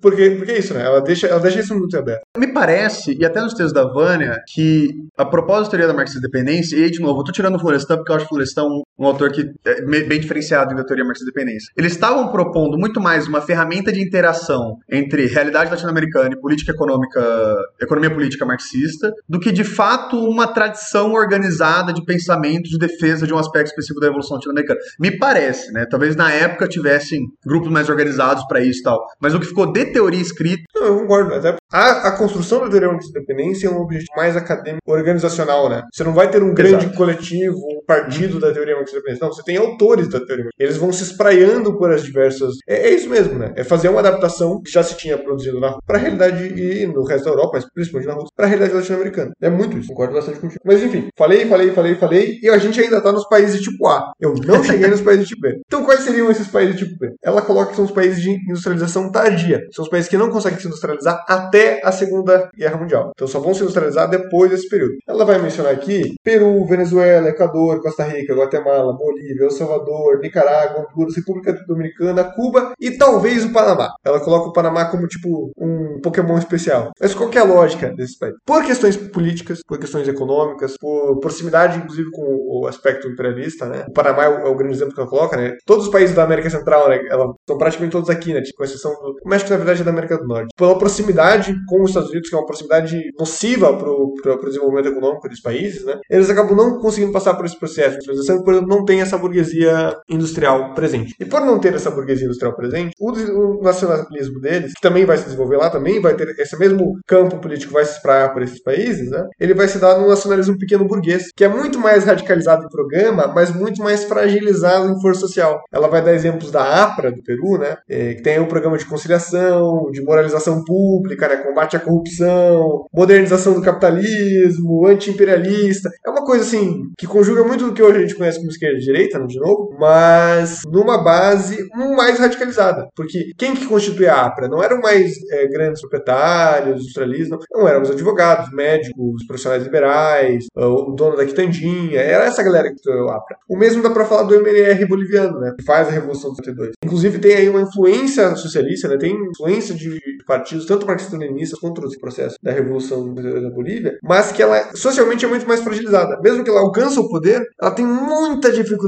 de, de aplicar o poder. Ela não tem como suporte essa, essa burguesia, ela não tem capital sob seu suporte. Então ela inclusive se aproxima talvez mais, né? É, eu acho que em todas essas revoluções desse período, que são revoluções burguesas da América Latina, que mais se aproxima do caráter socialista é a Revolução Boliviana. Para não dizer a cubana, que também começa nesse processo, né? vira efetivamente socialista. Eu acho que a boliviana chegou a ter um aspecto, uma probabilidade disso acontecer e depois pelegou, acabou. Enfim, as realidades históricas de cada momento, que envolvem desde quais eram os atores do processo, quais eram as propostas, mobilização, trabalho de base, essas coisas do dia a dia da política, né, que tem uma influência direta em cada lugar. Por exemplo, a APRA do Peru teve um sucesso político muito menor também. É. E por que eu estou fazendo todos os exemplos? Exatamente para colocar como esse processo de desenvolvimento histórico, que é econômico e é social, ele tem uma vertente política que vai se diferenciando com o passar do tempo. Quanto mais ele vai se diferenciando, mais longe ele vai ficando. Que o Vargas, por exemplo, no Brasil, industrializa fortemente o país. A Revolução Mexicana altera completamente a, a forma de produção, de propriedade, até no sentido modernizador mesmo. Modernizador, inclusive, nos aspectos negativos da palavra. Mas nesses outros países, nos países tipo B, o fracasso desse político não, não permite o avanço ação. Então eles vão continuar como países majoritariamente, uhum. não só majoritariamente, quase que 100% agroexportadores até o processo da Segunda Guerra Mundial. E daí, só para terminar a teologia, a classificação, ela também vai colocar o, a classificação de países tipo C, que são países de estrutura agrária exportadores, sem diversificação industrial alguma. Ela vai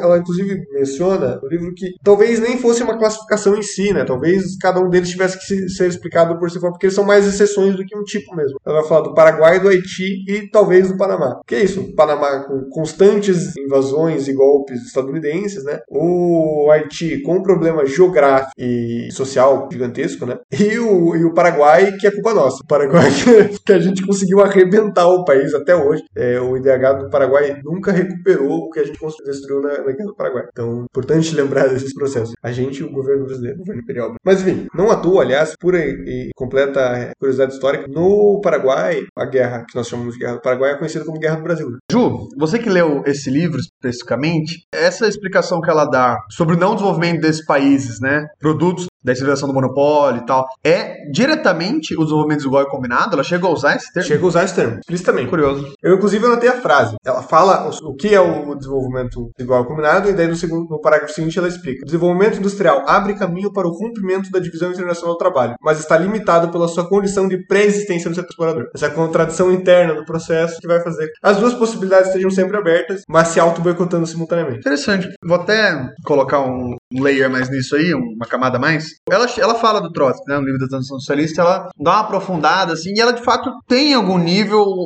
deixa nítido que ela acha que o Trotsky foi algum do, um dos revolucionários mais importantes de todos, que ele tem uma autenticidade muito própria dele, né? Diferente na época os autores basicamente faziam revisão dos clássicos. Ele muitas vezes escreve duas páginas sobre os clássicos, já parte para a aspira dele, né? Mas ela deixa muito nítido também que critica ele pra caramba, né? Principalmente do pós-exílio e pós-defesa de um Estado proletário degenerado, né? Na União Soviética. E aí ela cai matando ele. Mas achei curioso ela usar isso tão nítido assim, porque na época ainda era.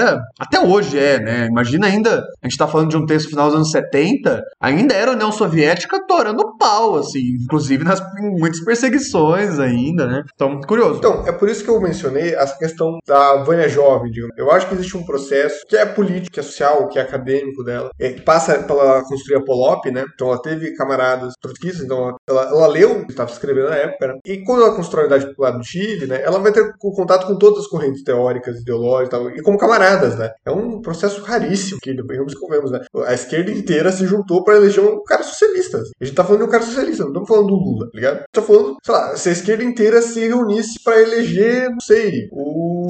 Não tem, né? Não tem, não tem, nem, não tem nenhuma pessoa no Brasil. pública socialista, né? sei lá. Não sei, puxa o nome aí do PCB, que é mais famoso, do PCB Velha Guarda. É, do PCB, sei lá, José Bom, Paulo? Neto, É, chamar, como José se toda a esquerda Neto. se juntasse pra eleger o José Paulo Neto. sabe? É, é irreal, né? Então, eu acho que ela passa por todas essas diversas leituras, mas é interessante que mesmo quando ela usa esses conceitos, mesmo quando ela nunca fala sobre o Trotsky, ela não, ela não cita o Trotsky, Ah, claro. ela não menciona o nome dele no livro, mesmo que o, o termo, o conceito seja precisamente o mesmo, não fala dele. Então, eu acho que tem esse processo, assim, de tentar fagocitar a teoria e ainda manter um distanciamento, sabe? Eu acho que ela nunca deixa de ser marxista-leninista, por isso, sabe? Aproveitando que a gente abriu esse parênteses antes de pular pro próximo assunto, porque a Vânia, apesar dela ser muito marxista-leninista, muito, sim, aberrantemente, e ela reivindicar, e ao meu ver ela reivindica principalmente as teses de Burkhardt, apesar dela também fazer críticas a ele, o Stalin em si, ela não gosta muito de Stalin, né? Ela fala com todas as letras que ele é tosco, ela fala com todas as letras, a teoria dele é tosca, tudo que ele escreve, e deixa entender que ele é, ela usa a palavra limitado, mas assim, o Stalin não, e a gente sabe, assim, eu até, até vou tentar ser um pouco mais polido, o Stalin foi um proletário, teve quase nenhum acesso a estudo, né? Diz a lenda que ele sempre, sempre teve muita dificuldade em leitura, assim, então, claro, dentro daquele contexto, só dele ser letrado já era bem fora do que era o padrão realmente chão de fábrica da, da Rússia, né? Mas assim, é muito diferente, por exemplo, do Trotsky, que foi ensinado em seis línguas, sabe? Então, vou tentar dar um- uma polida pra minha crítica pra não falar que Stalin era burro pra caralho. E vou só falar de que ele tinha um- uma produção intelectual mais diminuta, e ela fala muito mais do- da importância dele enquanto estadista, enquanto um dirigente político, que de fato foi, né? Mesmo odiando tudo que ele fez, talvez o, a figura mais importante a nível de dirigência de Estado da história da humanidade, de Estado, né? Então a gente tá falando de Estado capitalista. Ele é a maior figura do socialismo da história. não É, também. Não, e pode botar capitalismo no meio aí. Eu não sei se tem algum líder do tamanho de Stalin. Então, assim, mesmo detestando, ela até coloca, ela fala todas vezes, tipo, ah,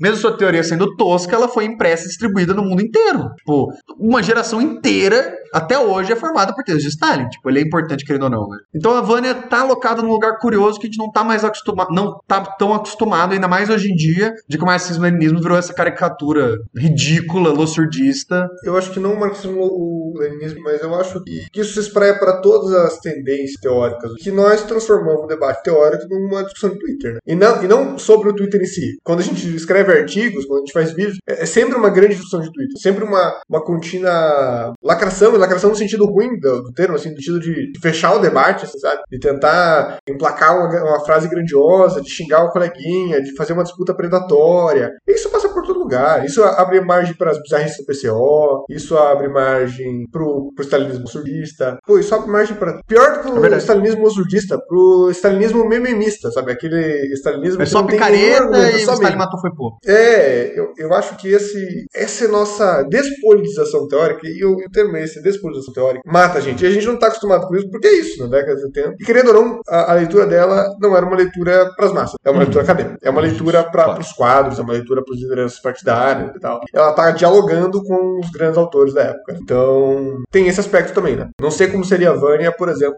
escrevendo Sim. um folhetim, né? Escrevendo texto de jornal, por exemplo. Mas enfim, parênteses da Vânia, a parte nós vamos para a parte, digamos assim, final da teoria dela, que é exatamente a explicação de como é que o capitalismo independente se manteve no período dela. Eu acho interessante como ela coloca que vai fazer diversos reflexos na nossa realidade hoje. Especialmente sabendo que ela, ela escreveu o livro logo antes da ascensão Pinochet, que vai implantar o primeiro governo liberal do mundo. Então, ela já está apontando aí as primeiras linhas para isso. De novo, a que eu falei lá no começo da capacidade de previsão da mulher. Ela vai colocar que a partir de, principalmente de 1950, ali, a Segunda Guerra como um todo, né? Você vai ter um momento de necessidade de produção industrial acelerada, né? O mundo está em guerra. Quem que está produzindo recurso para os aliados, se não a América Latina, né? E especialmente depois de 1950, você vai ter um desenvolvimento dependente diferente. Por quê? Você vai ter seis características que incluem o desenvolvimento das forças produtivas no centro do capitalismo. Os Estados Unidos, especialmente, é o grande vitorioso da Segunda Guerra, inclusive economicamente. E quando eu falo grande vitorioso, não é quem foi e ganhou a guerra, quem saiu por cima da carne seca. Que nós sabemos que 80% da guerra foi ganha. Inclusive porque a União Soviética, entre a invasão do Barbarossa e dois anos depois, ela quadriplica a capacidade militar dela. Você pensa, quadriplicar. Você está produzindo uma arma, um tanque, agora está produzindo quatro. Como é que a União Soviética consegue isso? Simples, ela está recebendo importação de comida dos Estados Unidos. Então ela está jogando mão de obra do campo dela para a indústria e para o campo de batalha. Né? Essa, essa a estratégia do Stalin. Foi uma estratégia que deu certo para estabilizar a Rússia, a custo de milhões de vidas. De jornada de horas absurdas. É, não vamos entrar no Stalin, senão eu vou falar um monte. Mas Deixa lá também a, a própria questão da situação de guerra, né? Eu acho que, que existe um pano aí que dá pra gente entender. Mas os Estados Unidos sai pela, pela carne seca, né? Porque ele tá aumentando a capacidade industrial dele, tá deixando a União Soviética tomar porrada, tá bancando a União Soviética pra União Soviética ganhar a guerra, mas na prática tá aumentando sua capacidade produtiva, tá, tá acumulando mais capital. E especialmente com os planos econômicos, Marshall, o New Deal ainda demonstrando sucesso muito positivo, ocupação, né, da, tanto na Alemanha quanto no Japão, você vai ter um desenvolvimento de forças produtivas nesse centro do capitalismo muito grande. E quando esse capital se desenvolve, ele tem que ir para onde? Tem que ir para América Latina, né? Ele, ele precisa escoar para algum lugar. E aí, acho que a gente já tinha falado um pouco antes, Ju, da questão da teoria do valor, né? Eu acho que, de novo, né, nesse ponto vale a pena falar um pouco também. Como é que funciona? O que é esse desenvolvimento das forças produtivas no capitalismo central? Isso quer dizer, esse avanço tecnológico é você produzir com menos tempo de trabalho absolutamente necessário,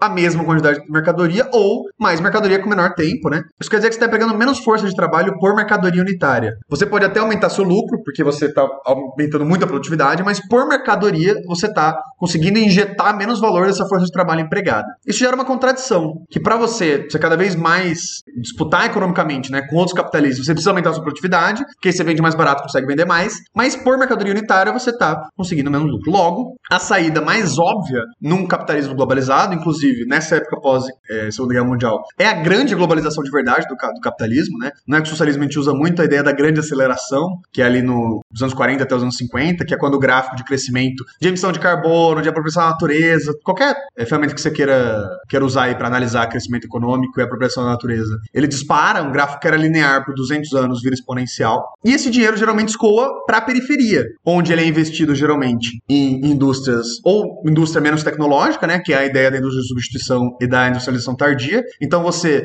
usa esse maquinário mais antigo para apropriar com mais mão de obra para um mercado interno menos exigente ou um mercado interno no qual vale a pena, né, utilizar esse tipo de maquinário, ou na própria agricultura com tecnologia para os grandes latifúndios, onde tem menos valor empregado, mas tem mais apropriação da natureza em comparação com a industrialização. E essa relação de dependência de novo, que a burguesia ganha os dois lados e o proletariado perde os dois, mas principalmente na área dependente porque ele está sendo duplamente explorado. Você está pagando aí a conta do seu capitalista e do capitalista de fora, né? Você está pagando duas contas aí. Justiça. Mas voltando para os aspectos. O segundo aspecto que ela coloca é o protecionismo político mesmo, que é um resquício dessa, desse nacionalismo, tanto o pequeno burguês quanto nacionalismo burguês, efetivamente, o, nacionalismo industrializante, né? Mas que vai permanecer nesse período em algum grau, né? E a resposta, por exemplo, do, da teoria da dependência cepalina, né? Para quem eh, não sabe, de novo, lá no nosso episódio 10, a gente comentou um pouquinho mais o que é a CEPAL, o que é a teoria da dependência cepalina, mas é uma galera que usa do mesmo argumento da dependência econômica, de uma perspectiva não marxista, uma perspectiva keynesiana, para dizer assim, protecionismo e substituição de importação é o que faz um país subdesenvolvido se desenvolver. E é até hoje a,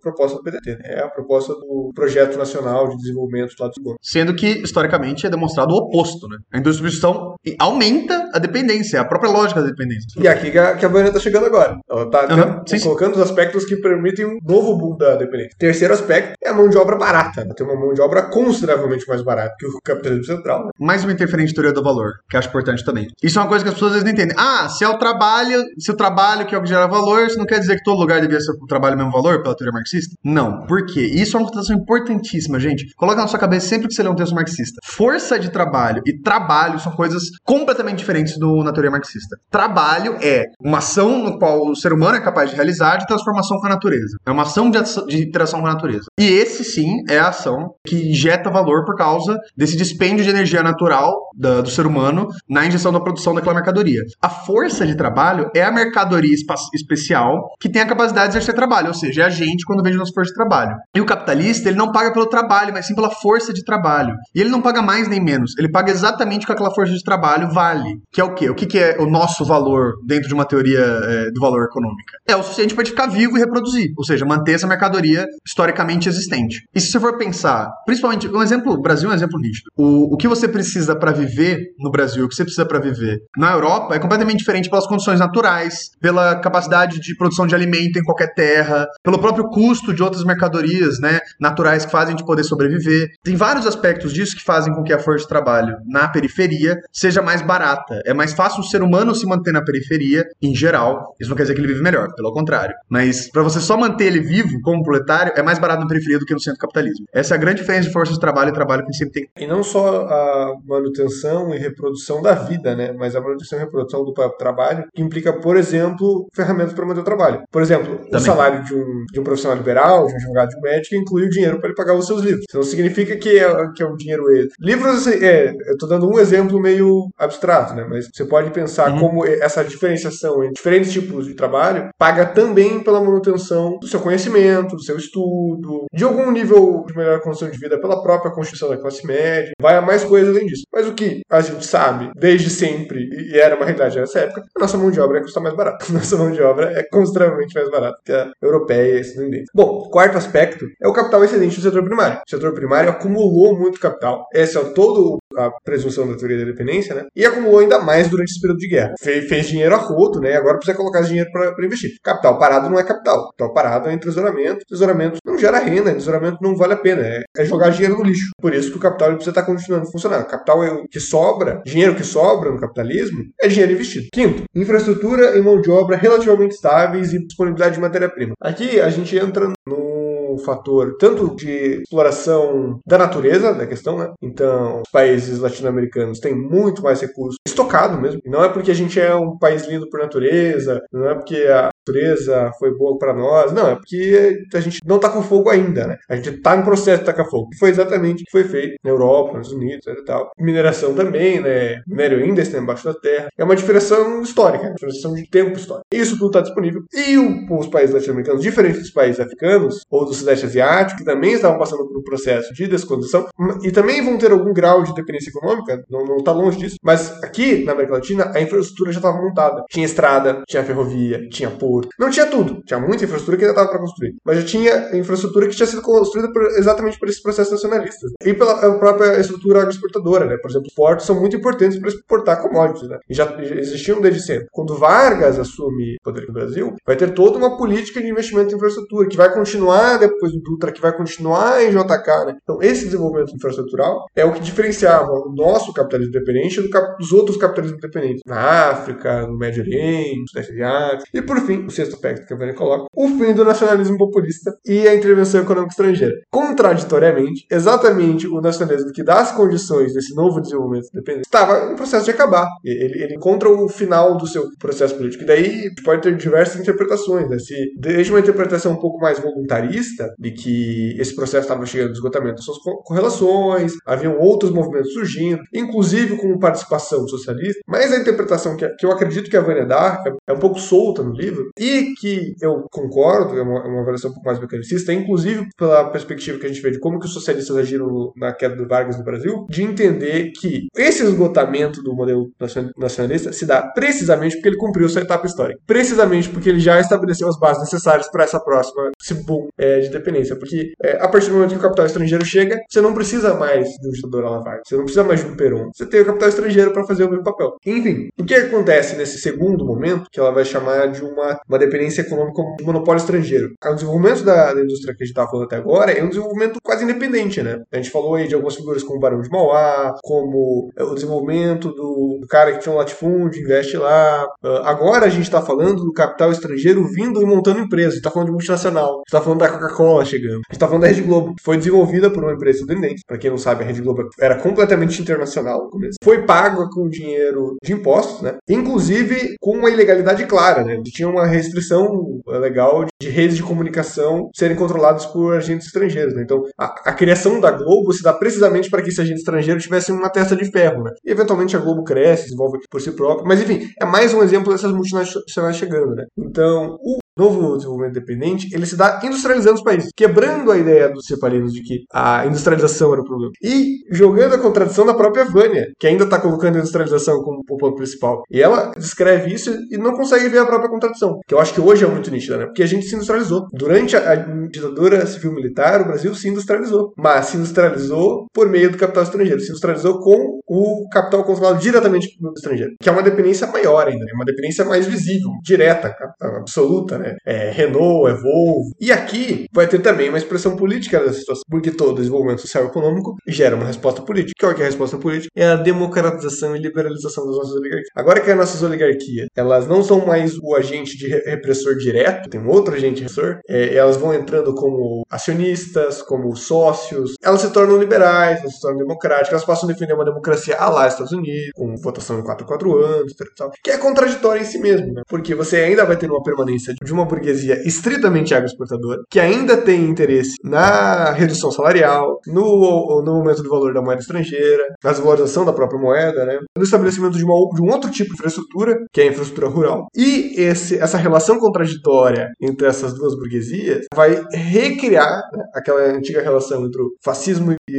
a social-democracia que ficava girando o tempo inteiro dentro dos movimentos nacionalistas, agora ele ganha outro aspecto, que a gente já reconhece um pouco mais, que é a burguesia democrática, a burguesia da UDN, a burguesia Carlos Lacerda, contra a burguesia militarista, a burguesia que está disposta a enfiar tanque no passo do plano. E daí, para terminar esse processo todo da, da Vânia, né, é preciso colocar aqui o que, que é o processo que a gente está vendo hoje, né? Se não é exatamente essa contradição, obviamente atualizada, né? A Vânia está escrevendo isso na década de 70, ela tem muitas questões que ela não está não tá visualizando. Mas o que é a nossa atual contradição política, senão uma reatualização dessa disputa do andar de cima, né? Dois, dois setores da burguesia, que se expressa em aumento do valor do dólar, em redução de salários, em retirada de direitos trabalhistas, retirada das proteções ambientais. E quem é os setores que dão sustentação para o governo Bolsonaro? Se não é o agronegócio, e as mineradoras, e os extrativistas de madeira, e esses diversos setores. O setor industrial em si está extremamente reduzido, a gente está passando sério problema de desindustrialização. E é um setor que, em geral, se coloca contra o Bolsonaro. Não é incomum a gente ver dentro desses jornais, revistas, aí você vê a herdeira lá do Itaú reclamando do governo Bolsonaro, o dono de uma empresa tal reclamando do Bolsonaro. Existe um setor da burguesia que é anti-bolsonarista. E é anti-bolsonarista porque a política econômica do Bolsonaro não os contempla. E é, é por toda essa construção, que é basilar para toda a teoria apenense, que a Vânia estourou como uma autora importante desse processo, especialmente na década de 70, e, e ainda é extremamente relevante. E aí, Ju, eu acho que você já entra numa discussão que eu acho que a gente pode entrar agora mais no próximo ponto, é, que a gente vai falar da retorno do Brasil e coisas do tipo, mas para entender também, não só esse potencial que você está colocando também de entender a situação, mas as falhas né, da Vânia de entender isso, e aí é onde, ao meu ver, principalmente onde a Vânia erra e o Florestan acerta, de que é que entender que o aspecto principal de um país como o Brasil, vindo da situação que veio em toda a sua colonização, é a questão agrária e não a questão industrial, né? Então me parece até que tem uma certa adaptação para ela tentar colocar, não, mas a questão agrária é o que define a questão industrial. E de certa forma é, mas assim, ela não mergulha na questão agrária, né? Ela é uma teórica da industrialização e da urbanização, que no geral é o padrão da teoria da dependência, né? De novo, Florestan é um caso à parte dessa galera mesmo. Nem colocaria ele dentro da teoria da dependência. Normalmente ele é colocado como fora dela, bebe. Ele bebe, né? Ele usa todos os termos, bebe e tal, mas realmente. É que a obra dele é tão ampla, né? E ele sai pra tanto que é lado que é até difícil de falar que ele realmente tá, tá inserido nisso. Mas enfim, eu acho que era, que era esse o comentário que eu queria pra esse momento, assim, tipo, nitidamente essas contradições dela me parecem, pelo menos, tá muito marcada por não entender a questão agrária. E é isso podemos até colocar, talvez seja uma questão da vida dela mesmo, né? Nascida em cidade grande, teve todo um desenvolvimento universitário, com pais já militante, né? Eu acho que talvez seja uma vivência da Vânia é, esse recorte dela. Da mesma forma como a gente colocou isso muito no Che do Mariátegui, acho que é justo, né? É muito fácil para o Mariátegui, filho de indígena, pobre a vida inteira, entender como é que era a questão agrária no Peru, né? É muito mais difícil para uma Vânia vivendo a vida inteira em Belo Horizonte, no Brasil, depois indo para Santiago, Cidade do México e Havana, né? Com certeza. Mas já que você já deu spoiler aí de onde ela tá indo, nós chegamos no fatídico golpe, né? Eu acho que é importante ressaltar também esse aspecto viajante da vida da Vânia, né? Não só dela, mas de toda uma intelectualidade brasileira nesse período, né? Uma intelectualidade que veio muito mais fora do Brasil do que no Brasil. Produziu muito mais fora do Brasil. Porque em 73 você vai ter o golpe. O Estado leva o Pinochet ao poder. E depois do golpe, ela vai pro México. Não só ela, mas boa parte da intelectualidade americana está se encontrando no México. O México tem uma explosão de teoria sociológica, econômica nesse período, inclusive, que é o único país. Então, eu não sei se é realmente o único, mas é até onde eu consigo lembrar agora é o único país latino-americano que não sofre um golpe militar nesse período. Tudo bem, era o mesmo partido que governava o México fazia 30 anos e que vai governar por mais 20, que é o PRI, né, o Partido Revolucionário Institucional, que inclusive é um ótimo nome de Não existe nada mais contraditório do que um partido É chamado genial, Partido é genial. Revolucionário Institucional. Eu acho isso. Mas, enfim, que era um fantoche dos Estados Unidos, sem dúvida alguma.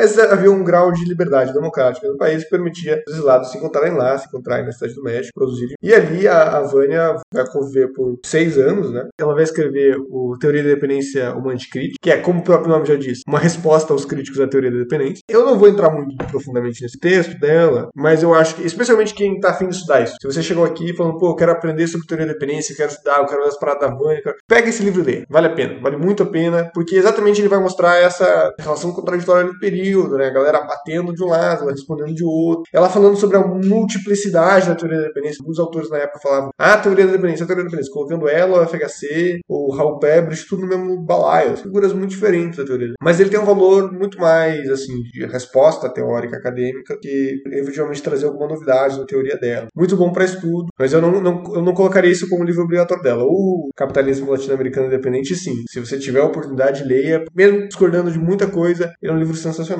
Muito a contribuir. E nesse momento também ela faz a maior parte do sucesso acadêmico dela, né? É o momento que ela vai efetivamente vai receber um certo agraciamento acadêmico, vai ser publicado em diversos países, que vai garantir para ela, assim que a gente tem a reabertura no Brasil, um retorno, né? Seguro, um retorno estável, inclusive, né? Com emprego na universidade. Ela volta em 79 pro Brasil, volta para a fundação do PDT, então ela já chega militando no partido, porque sempre viveu essa vida de acadêmica, teórica e militante ao mesmo tempo, sempre foi essa vida, eu ia dizer dupla, mas é a vida da prática. Não existe vida dupla entre pesquisa teórica e, e ação militante, pelo menos não para nossa perspectiva marxista. E aqui ela vai escrever a teoria marxista da transição e a prática socialista. Você quer dar uma parte pra gente sobre, sobre a obra? Deixa eu ver, eu tava até riscando que eu anotei pra falar dela. Acho que a maior parte, na verdade, eu fui trazendo, né? Vocês devem ter percebido que ao longo do episódio eu falei várias coisas, porque é meio. É, acho que é meio obra de fundo dela, né? A obra que ela fala bastante no que ela acredita e por que, que ela acredita nessas coisas e tal. Mas resumindo bastante o livro, assim, é um livro que ela me pareceu muito, para quem já teve a oportunidade de ler os manuscritos filosóficos ou econômicos filosóficos do Marx, eu senti lendo manuscritos, assim, porque é basicamente trechos de autores, na primeira parte Marx e Engels, depois Lenin, e no final de vários autores que bebem da tradição leninista, né? E é vários trechos dela comentando, ela dando a interpretação dela, dando os recortes dentro daquilo, falando um pouquinho do contexto. Então me pareceu muito manuscritos. Das coisas que eu ainda não falei, que eu acho que talvez seja importante, ela dá um enfoque muito grande dentro da teoria marxista e da teoria marxiana, né, na verdade, Marx e Engels. Ela dá muito foco na questão do Estado, e ela faz aquela interpretação de que, tanto na Comuna de Paris quanto no texto de Marx, quando no texto de Engels sobre a Comuna de Paris, eles estão falando naquele momento sobre quebrar o aparato, sobre o proletariado ao assumir não poder manter nenhuma das estruturas da burguesia e tal, de que isso é o período de transição, né, da, do, da forma como Marx e Engels entendiam. É, e ela também dá bastante ênfase na ideia de estágio inferior e estágio superior do comunismo, né? E ela transplanta isso de forma automática para o que seria a teoria da transição leninista do socialismo como transição entre capitalismo e comunismo. E isso é típico do marxismo-leninismo, né? Então ela desenvolve bastante sobre isso, fala bastante da teoria é, de Lenin, né? Não é um episódio sobre Lenin, então também não vou ficar falando, mas ela falando de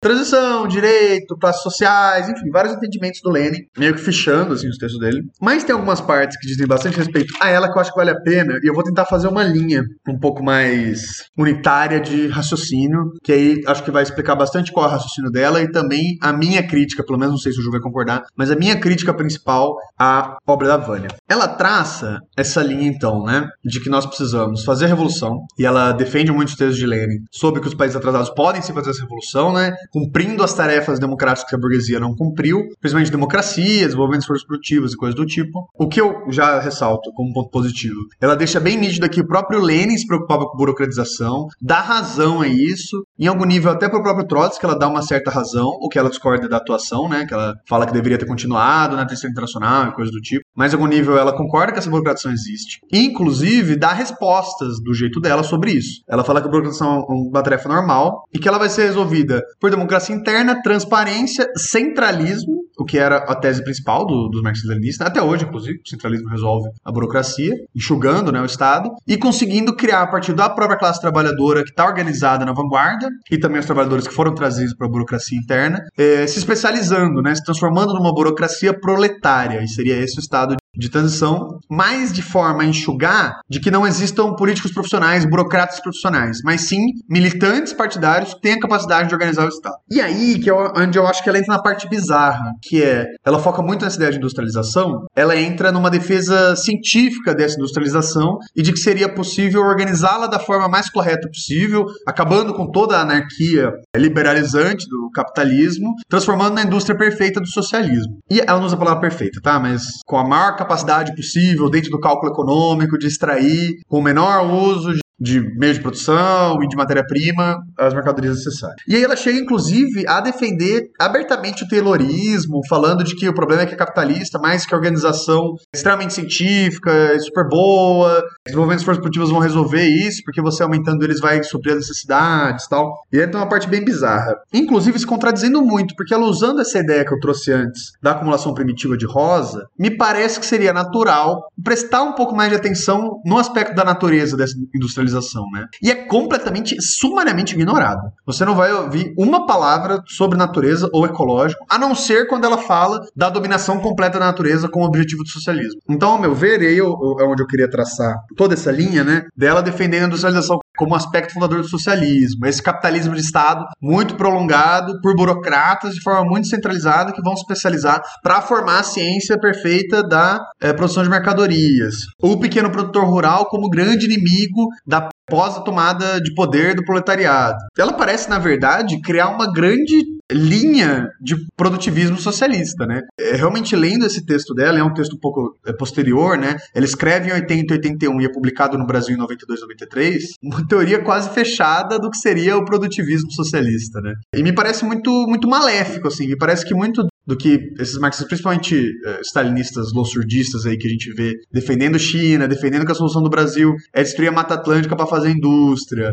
Muita crítica à galera que está tentando introjetar os ensinamentos de saberes tradicionais, do bem viver, é, de todas as outras cosmovisões ou organizações de relação metabólica com a natureza menos destrutiva, vem muito dessa tradição, não necessariamente da Vânia, apesar de usarem muito a Vânia, tá? Mas dessa linha de pensamento de neutralidade dos meios de produção e de correspondência obrigatória dos meios de produção com as relações de produção. O que, inclusive, me parece muito contraditório, porque a Vânia, várias vezes durante o texto dela, fala de que essa é uma ideia errada, inclusive citando Stalin, citando problemas econômicos da União Soviética, que é o texto que ele defende isso, e também defendendo de que Lenin estava defendendo um modelo no momento específico, num lugar específico. Mas duas páginas depois ela fala de que é a teoria universal do socialismo, baseada no, no necessário desenvolvimento do marxismo pro leninismo. Então, assim, lendo esse texto da Vânia, agora tentando terminar essas conclusões, né? É muito nítido que ela é uma estudiosa, assim, tremenda. Dá pra ver que até as críticas dela, por exemplo, a Trotsky, a Probatinsky, é, a Rosa Luxemburgo, apesar de eu achar que ela não entendeu a questão da autonomia dos povos, é de alguém que leu pra caramba e manja muito o que ela tá falando.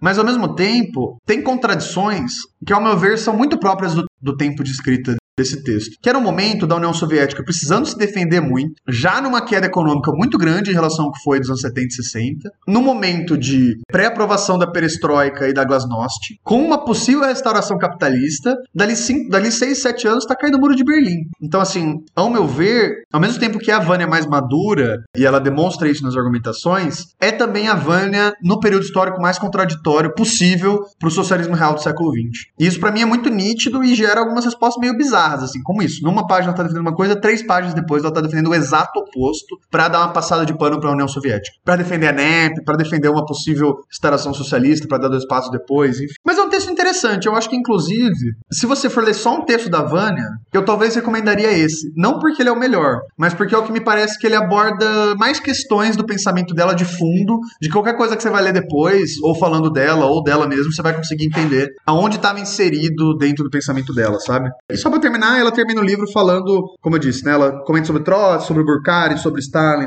sobre Rosa Luxemburgo. Então acho que é o momento dela também de fazer uma, não de forma organizada, mas uma certa tipologia de onde estão esses autores de reivindicação leninista. Com exceção da Rosa, que eu acho que ela só quer meter um pouco de pau na Rosa mesmo. E falar de que a única coisa boa dela é, é a teoria da acumulação primitiva permanente. Bom, então acho que pra. Já é um, encerrando aí no finalzinho, eu acho que essa é a última contribuição teórica mais relevante da Vânia, né? É, é visível que a maior parte da opção dela, especialmente inovativa, é no período mais jovem dela. E você falou, colocou outras questões, eu não consigo não colocar, o que é meio melancólico, meio triste, porque eu gosto muito da letra que é há um certo endireitamento na Vânia. E eu acho que isso é nítido pela ah, relação dela com o PDT, né? Ela lia no PDT, assim, que era fundado, e vai se permanecer no partido até o ano de 2000. Ela sai no partido numa discussão sobre democracia interna, em que o garotinho, o garotinho, aquele garotinho do Rio de Janeiro, governador, prefeito, né, rompe com o Brizola por colocar que ele era um tirano, um líder despótico.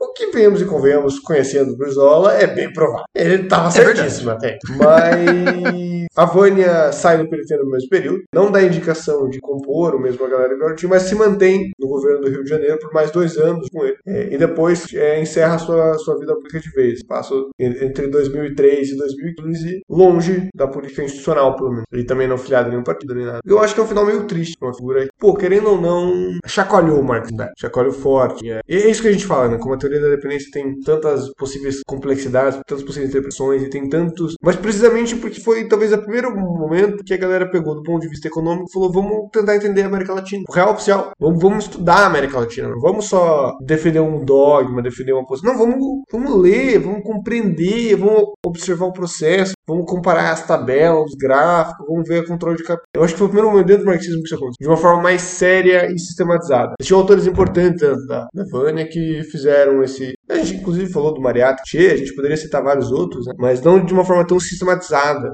publicada, com inserção acadêmica, né? Ao mesmo tempo alcança tantos campos distintos, né? Que, enfim, realmente foi como um, como um choque em todo o marxismo da época. Então eu acho que é isso. Vou terminar aqui com uma frase da Vânia, então, nos livros que eu li dela, não vou lembrar agora de qual, mas é que ela diz, eu acho que é da, da Anticrítica, que ela fala o seguinte: eu ficarei feliz quando a teoria da dependência for superada, mas ela só será superada quando superarmos a dependência e o capitalismo na América Latina. Então é isso. Eu acho que enquanto escola de pensamento, enquanto autores, enquanto curas, né, ficaram para trás, né? Eu acho que é, hoje Levânia é mais um exercício histórico, um exercício de compreensão de base teórica do que efetivamente. Tem muita coisa que eu só fui entender lendo Vânias, mas eu, te, eu sei que são base para outros autores, assim, sabe? Eu sei que pegar um Quirrano e tal, ele vai estar tá falando de algo mais ou menos assim, sabe? Talvez com menos detalhamento e tal. Mas é isso. É, o Quirrano está usando ela como base, né? A ideia central não foi esperada. A ideia central tá, tá muito parecida, que é a observação óbvia de que nós vivemos sobre um capitalismo independente. Concordo contigo, Ju, em todas as análises, assim, desde esse endireitamento da Vânia, esse triste fim da Vânia também, né?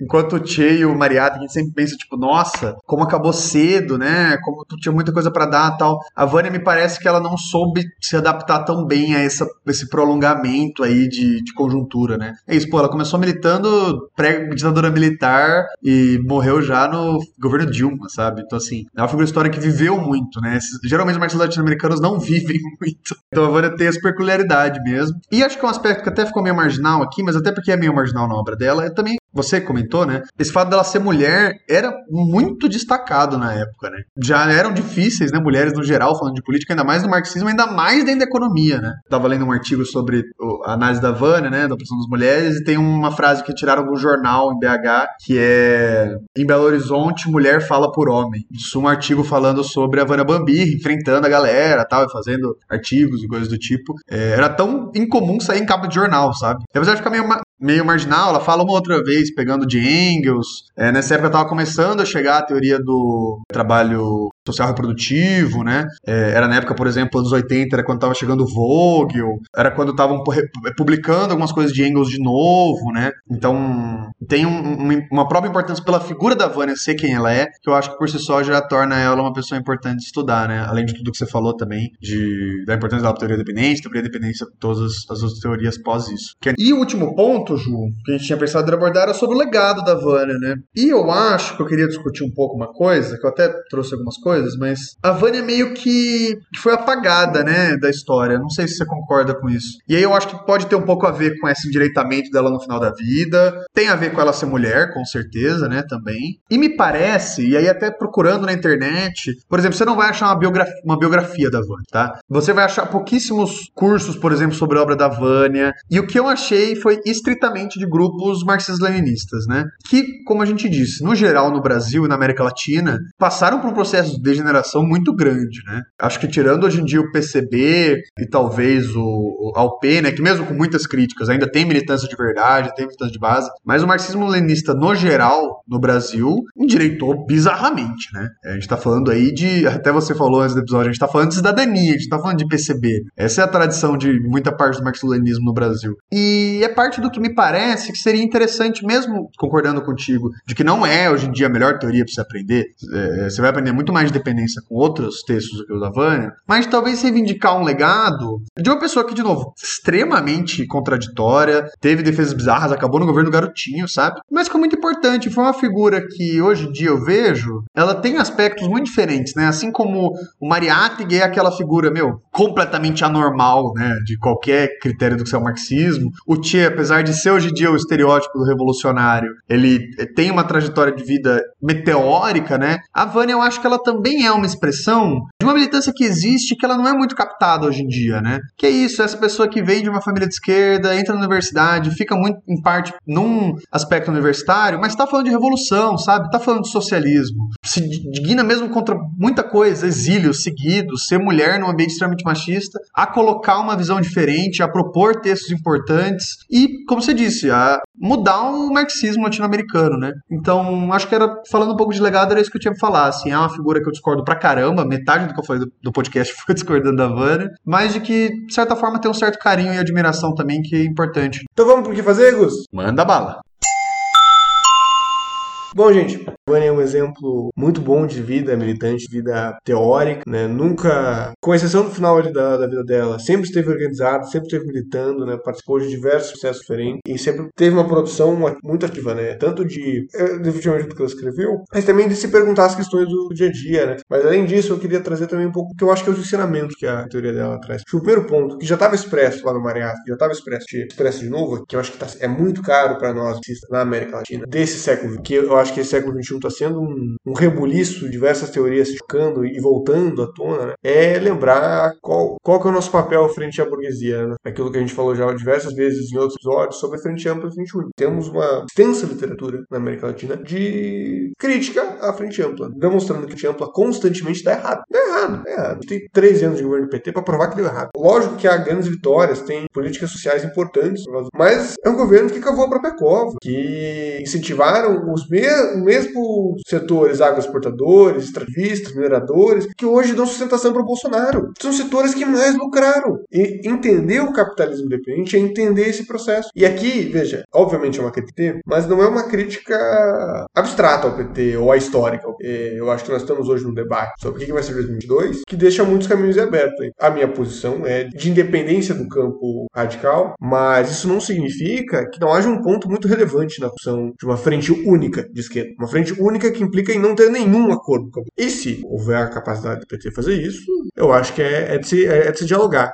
Eu só não acredito que seja possível. Mas eu acho que essa é a leitura da, que a teoria da Vânia nos permite dizer. A Vânia mesmo, né, construiu partidos de centro-esquerda durante boa parte da PTB ou PDT, entendendo essas contradições. E um segundo aspecto, eu acho que é a leitura sobre desenvolvimento. A gente não teve muito tempo para falar sobre qual é a nossa visão do desenvolvimento, está focando qual é a visão da Vânia, mas é um debate que a esquerda não pode abandonar. E é um problema que cabe muito na nossa esquerda liberal, na esquerda no sentido mais acadêmico, e o que é irônico, de abdicar da pauta econômica, de abdicar da pauta de desenvolvimento. E, inclusive, se for para criticar o desenvolvimento, políticas de decrescimento estão aí para isso. Não estou tirando elas do jogo. Mas a gente tem que debater, a gente tem que discutir. Teoria marxista é uma teoria que baseia os elementos políticos nos elementos econômicos. E é isso que a Vânia tenta passar por toda a teoria dela. Ela é socióloga, não é economista, mas pauta constantemente a relação de classes, a relação política, os acontecimentos da conjuntura por dentro da ótica econômica. A gente não pode abandonar essa. Se a gente abandona essa perspectiva, não existe nada que diferencie o marxismo do pós-estruturalismo, das teorias liberais de esquerda em geral. A partir do momento que você fala que não importa, a partir do momento que você aceita um consenso neoliberal que tem vida, perde-se o sentido do que é a própria esquerda. E eu falo é, essa questão debate, não somente como demarcar o debate, eu sei que tem muita gente, por exemplo, que é fortemente neoliberal, mas não consegue demonstrar isso em argumentos, não consegue. E, e, inclusive tem um preconceito com a área da economia, de preconceito dizendo, ah, aquela galera de direita lá, falando aquela coisa lá. E é importante a gente entender isso. Conhecimento científico é conhecimento científico. Não existe uma neutralidade nele. Mas, é, mas não tem como você produzir um conhecimento científico no nosso, nosso campo se a gente não compreender o método, se a gente não compreender os instrumentos, se a gente não compreender o que está sendo pensado, o que está sendo falado. Não tem como a gente criticar os neoliberais sem entender o neoliberalismo ou o capitalismo independente. E daí eu, inclusive, cheguei a falar, a Vânia solta alguns elementos de como que ia se dar a organização do neoliberalismo no período posterior, né? Porque é, quando ela, especialmente na década de 70, ali ela não estava vivendo ainda, não tinha como ter, não tinha nem materialidade para escrever sobre o neoliberalismo. Eu acho que a teoria Max Experiência encaixa muito bem para essa compreensão. Essa nova política de extração, de apropriação primitiva constante num nível exacerbado, de austeridade fiscal, de controle de capital, tudo se encaixa muito bem. De urbanização, de novas tecnologias, enfim, eu acho que é, aí que se encerra o meu, meu que fazer. É, além do estudo em se organiza tradicional, é vamos fazer esse esforço aí de buscar compreender os elementos econômicos. Faço de todas as palavras das linhas, concordo em gênero, número e grau. Acho que só adicionar duas coisinhas bem rápidas, que ouvindo você falar até me lembrou. Cara, dá uma atenção de como você disse, né? A gente não falou muito das nossas percepções. Eu hoje em dia mesmo, parte do que eu tô pesquisando, né? Agora que eu terminei o, o monografia, de conclusão de curso, encaminhando para o mestrado, é sobre dependência ecológica, né? Existe hoje em dia debates interessantíssimos de pegar a raiz dessa teoria da dependência, colocar em debates mais atualizados, né? Que me parece interessantíssimo, assim. Então, se você interessa, estuda mesmo e cai, cai de boca mesmo, sabe? Tipo, cai de boca a teoria da dependência, lê mesmo, critica, se for podiar, odeia, mas acho que acabou virando meio chavão da esquerda essa dependência e pouco é realmente entendido dela. Acho que seria a primeira coisa. Assim, tem muita coisa boa ainda, sabe? Teoria da dependência para pegar, então não é tão específico da Vânia, mas também. E a outra, foi uma coisa que eu acho que apareceu muitas vezes, né, durante o episódio, sobre imperialismo. Que é uma coisa, meu, extremamente conectada. O imperialismo é a base do que fundamenta a teoria da dependência dependência. Né? A Vânia, inclusive, tinha colocado isso todas as letras na, nesse livro da transição socialista, de que o que causa dependência é o capitalismo em sua fase superior, né? é o imperialismo. Meu, tem tanta gente falando, ah, é, eu não vou ser polido isso, burrice, falando burrice ou desonestidade sobre imperialismo. Essa questão do Afeganistão, por exemplo, para mim foi um parto estar tá nas redes sociais nos últimos tempos por causa do Afeganistão. Você falou do PCO, né, Ju, e também de outros, de, de stalinistas, né, caindo defendendo o Talibã em nome de imperialismo. Isso é ridículo, isso é uma vergonha para a história do movimento socialista. Então eu acho que também eu, eu, daria esse apelo a, a dar uma estudada um pouco mais assim no que é imperialismo. E você pode pegar assim, base do imperialismo, texto de Lenin sobre imperialismo fase superior do capitalismo, você já vai ver que é burrice defender o Talibã. Se você for pegar os escritos mais atuais, inclusive, de imperialismo ecológico, de imperialismo antropoceno, fica mais absurdo ainda. Então, acho que eu colocaria também esse apelo para além da teoria econômica, cair também a sério no que é imperialismo, no que é dominação política econômica dos nossos povos imperializados a nível nível de capitalismo global. É, eu sempre falo sobre não fazer disputa predatória e mesmo quando eu tenho de críticas ferrenhas ao grupo de partidos, eu, eu tento colocá-las de forma muito polida e politizada aqui no espaço. Mas assim, outro que fazer é vamos cancelar o PCO, né? Não, vamos, de vamos usar esse instrumento da, do, do cancelamento da lacração que a gente inventou. Vamos cancelar o PCO. Está cada vez mais se tornando uma força reacionária. Porra, em uma semana eles defenderam o Talibã, voto impresso e contra o STF, cara. E a liberdade de expressão de um fascista. Enfim, mas de mim era isso, Ju. Perfeito, então. Eu acho que então cabe aqui o nosso tchau. Foi ótimo gravar esse episódio. Espero que vocês se divirtam tanto quanto a gente se divertiu. E continue aí para pegar as referências, se quiser ir anotar algum texto que a gente mencionou, que vamos falar todas elas depois. Falou! Um beijo para todo mundo, muito obrigado por acompanhar. É, obrigado aí também a Juliana. A gente agora tá nesse ritmo, deve ter percebido. Coisas da vida, não tava dando para manter o ritmo que a gente queria manter, né? Que era dois cada 15 dias. Agradecer a todo mundo que tá até aqui com a gente. Lembrar sempre, siga a gente nas redes sociais. O Instagram anda boicotando muito o nosso alcance, então o contato diário ali, principalmente comigo que mantém as redes sociais, está no Twitter. Então segue a gente no Twitter, arroba fora da canaleta, que lá a gente tá o dia inteiro postando coisa, conversando, coisas do tipo. Mandar um beijo para todo mundo e lembrar vocês que não importa quantas placas estejam falando para ir direita, o caminho certo é sempre para a esquerda. Um beijo. Você poderá fazer as seguintes conexões. Primeiro, indicar os dois livros da Vânia que eu diretamente fiquei responsável. Um deles, é, apesar de a gente não ter falado diretamente, né? Como a gente falou, a gente já falou duas horas do episódio do Che, então se você quiser saber mais de Cuba, vai no episódio 15 sobre o Che Guevara. É, mas a Vânia tem um texto muito importante também dela que chama A Revolução Cubana, uma reinterpretação.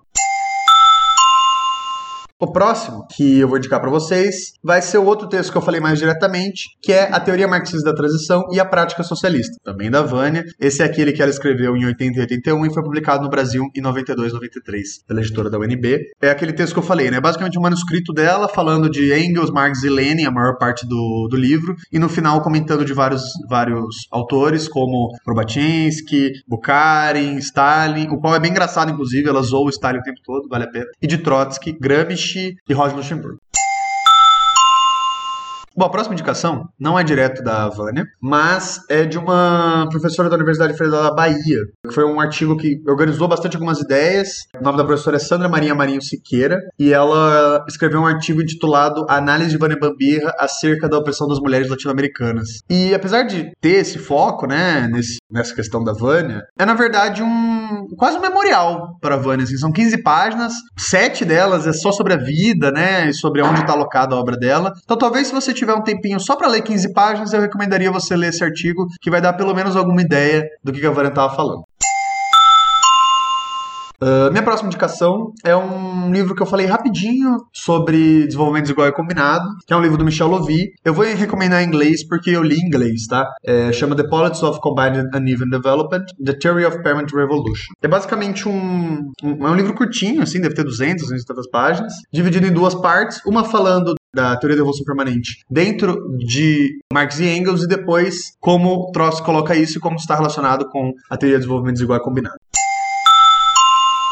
Por último, eu vou indicar mais um artigo. Esse é uma indicação um pouco fora do que eu não falei diretamente do livro, tá? Mas eu acho que dá uma noção de como a teoria da dependência pode ser aplicada dentro de um contexto atual, falando de questões ecológicas uh, de uma forma incrível, maravilhosa e que eu acho que todo mundo deveria ler. É, o nome do artigo é A Questão Agrária e Acumulação por Espoliação na Amazônia. É um texto do Fernando Michelotti e do Bruno Malheiro, e é um texto que basicamente propõe uma análise da dependência brasileira, não pela industrialização e pela urbanização, mas pelo contexto da reconquista da Amazônia. E fala basicamente da apropriação de valores de uso da natureza brasileira como critério definidor dessa dependência política econômica. E me parece que é uma forma bem interessante de aplicação na realidade desse, dessa teoria toda. Eu vou falar um pouco mais disso quando a gente estiver falando de Floresta Fernandes, que eu acho que encaixa um pouco melhor, mas já deixa aí essa indicação para quem tiver gostado desse debate.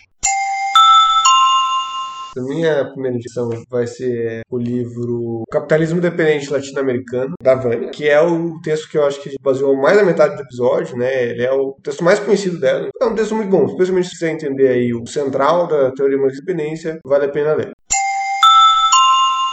Minha segunda indicação é o, a teoria da dependência humana escrita, né? E também vai nessa noção de entender a teoria da dependência e compreender sua, seu espaço dentro do campo acadêmico, da teoria que estava se formando aqui naquela época, sua relação com outros, outras leituras. Eu acho que é uma leitura um pouco mais especializada. Não sei se vale a pena, assim, se você quiser entender só o debate, só para acumular para sua vida e para sua militância, não sei se vale a pena. Se você quer estudar, é, escrever sobre, debater, colocar isso dentro da sua própria própria produção teórica, é um, é um texto muito bom nesse sentido, para você, enfim, entender a, as relações e contradições da teoria da dependência.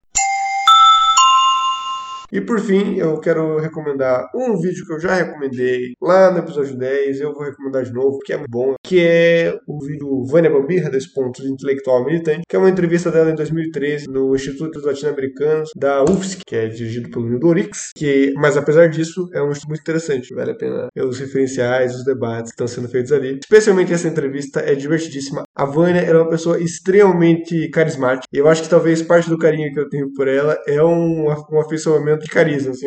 Ela faz rir, ela, ela, ela, faz piada, ela, ela, faz piada com a sua própria desgraça. Então, enfim, é uma pessoa muito divertida de você ver falando. E gostoso mesmo de falando, assim. É, ela xinga os outros, ela chama de uma de bosta. Enfim, mesmo que você discorde dela, é ótimo. É, ela fala com um bom humor incrível. Então, enfim, eu, eu recomendo aí, tanto para entender melhor a teoria, para entender melhor a vida dela, como tal ela como militante, mas também para dar uma desanuviada e, e divertir um pouco alimentadores da região. O Fernando Henrique tinha entregado tudo para o capital estrangeiro. Foi o governo mais o intelectual, sofisticado, entregou o Brasil para as multinacionais, certo? Aí veio Lula, ficou contemporaneizando, contemporaneizando, veio esse poste que ele indicou, E ele ganhou porque ele indicou, porque essa mulher nunca tinha sido política, nunca tinha feito política, não sabia nem falar em público, como ela não sabe, ela lê tudo, todos os pronunciamentos dela são com teleprompter. E veio essa mulher e resolve entregar um pré-sal, que é uma riqueza colossal para as multinacionais. E não é só o pré-sal. As rodovias, as ferrovias, os aeroportos. É uma vergonha. O que, que essa mulher está fazendo aí?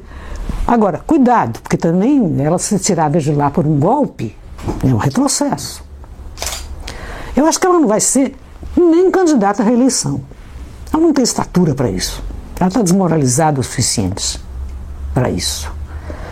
Mas não se, o fora Dilma é uma palavra de ordem perigosa, que pode legar, levar ou anarquismo ou fascismo.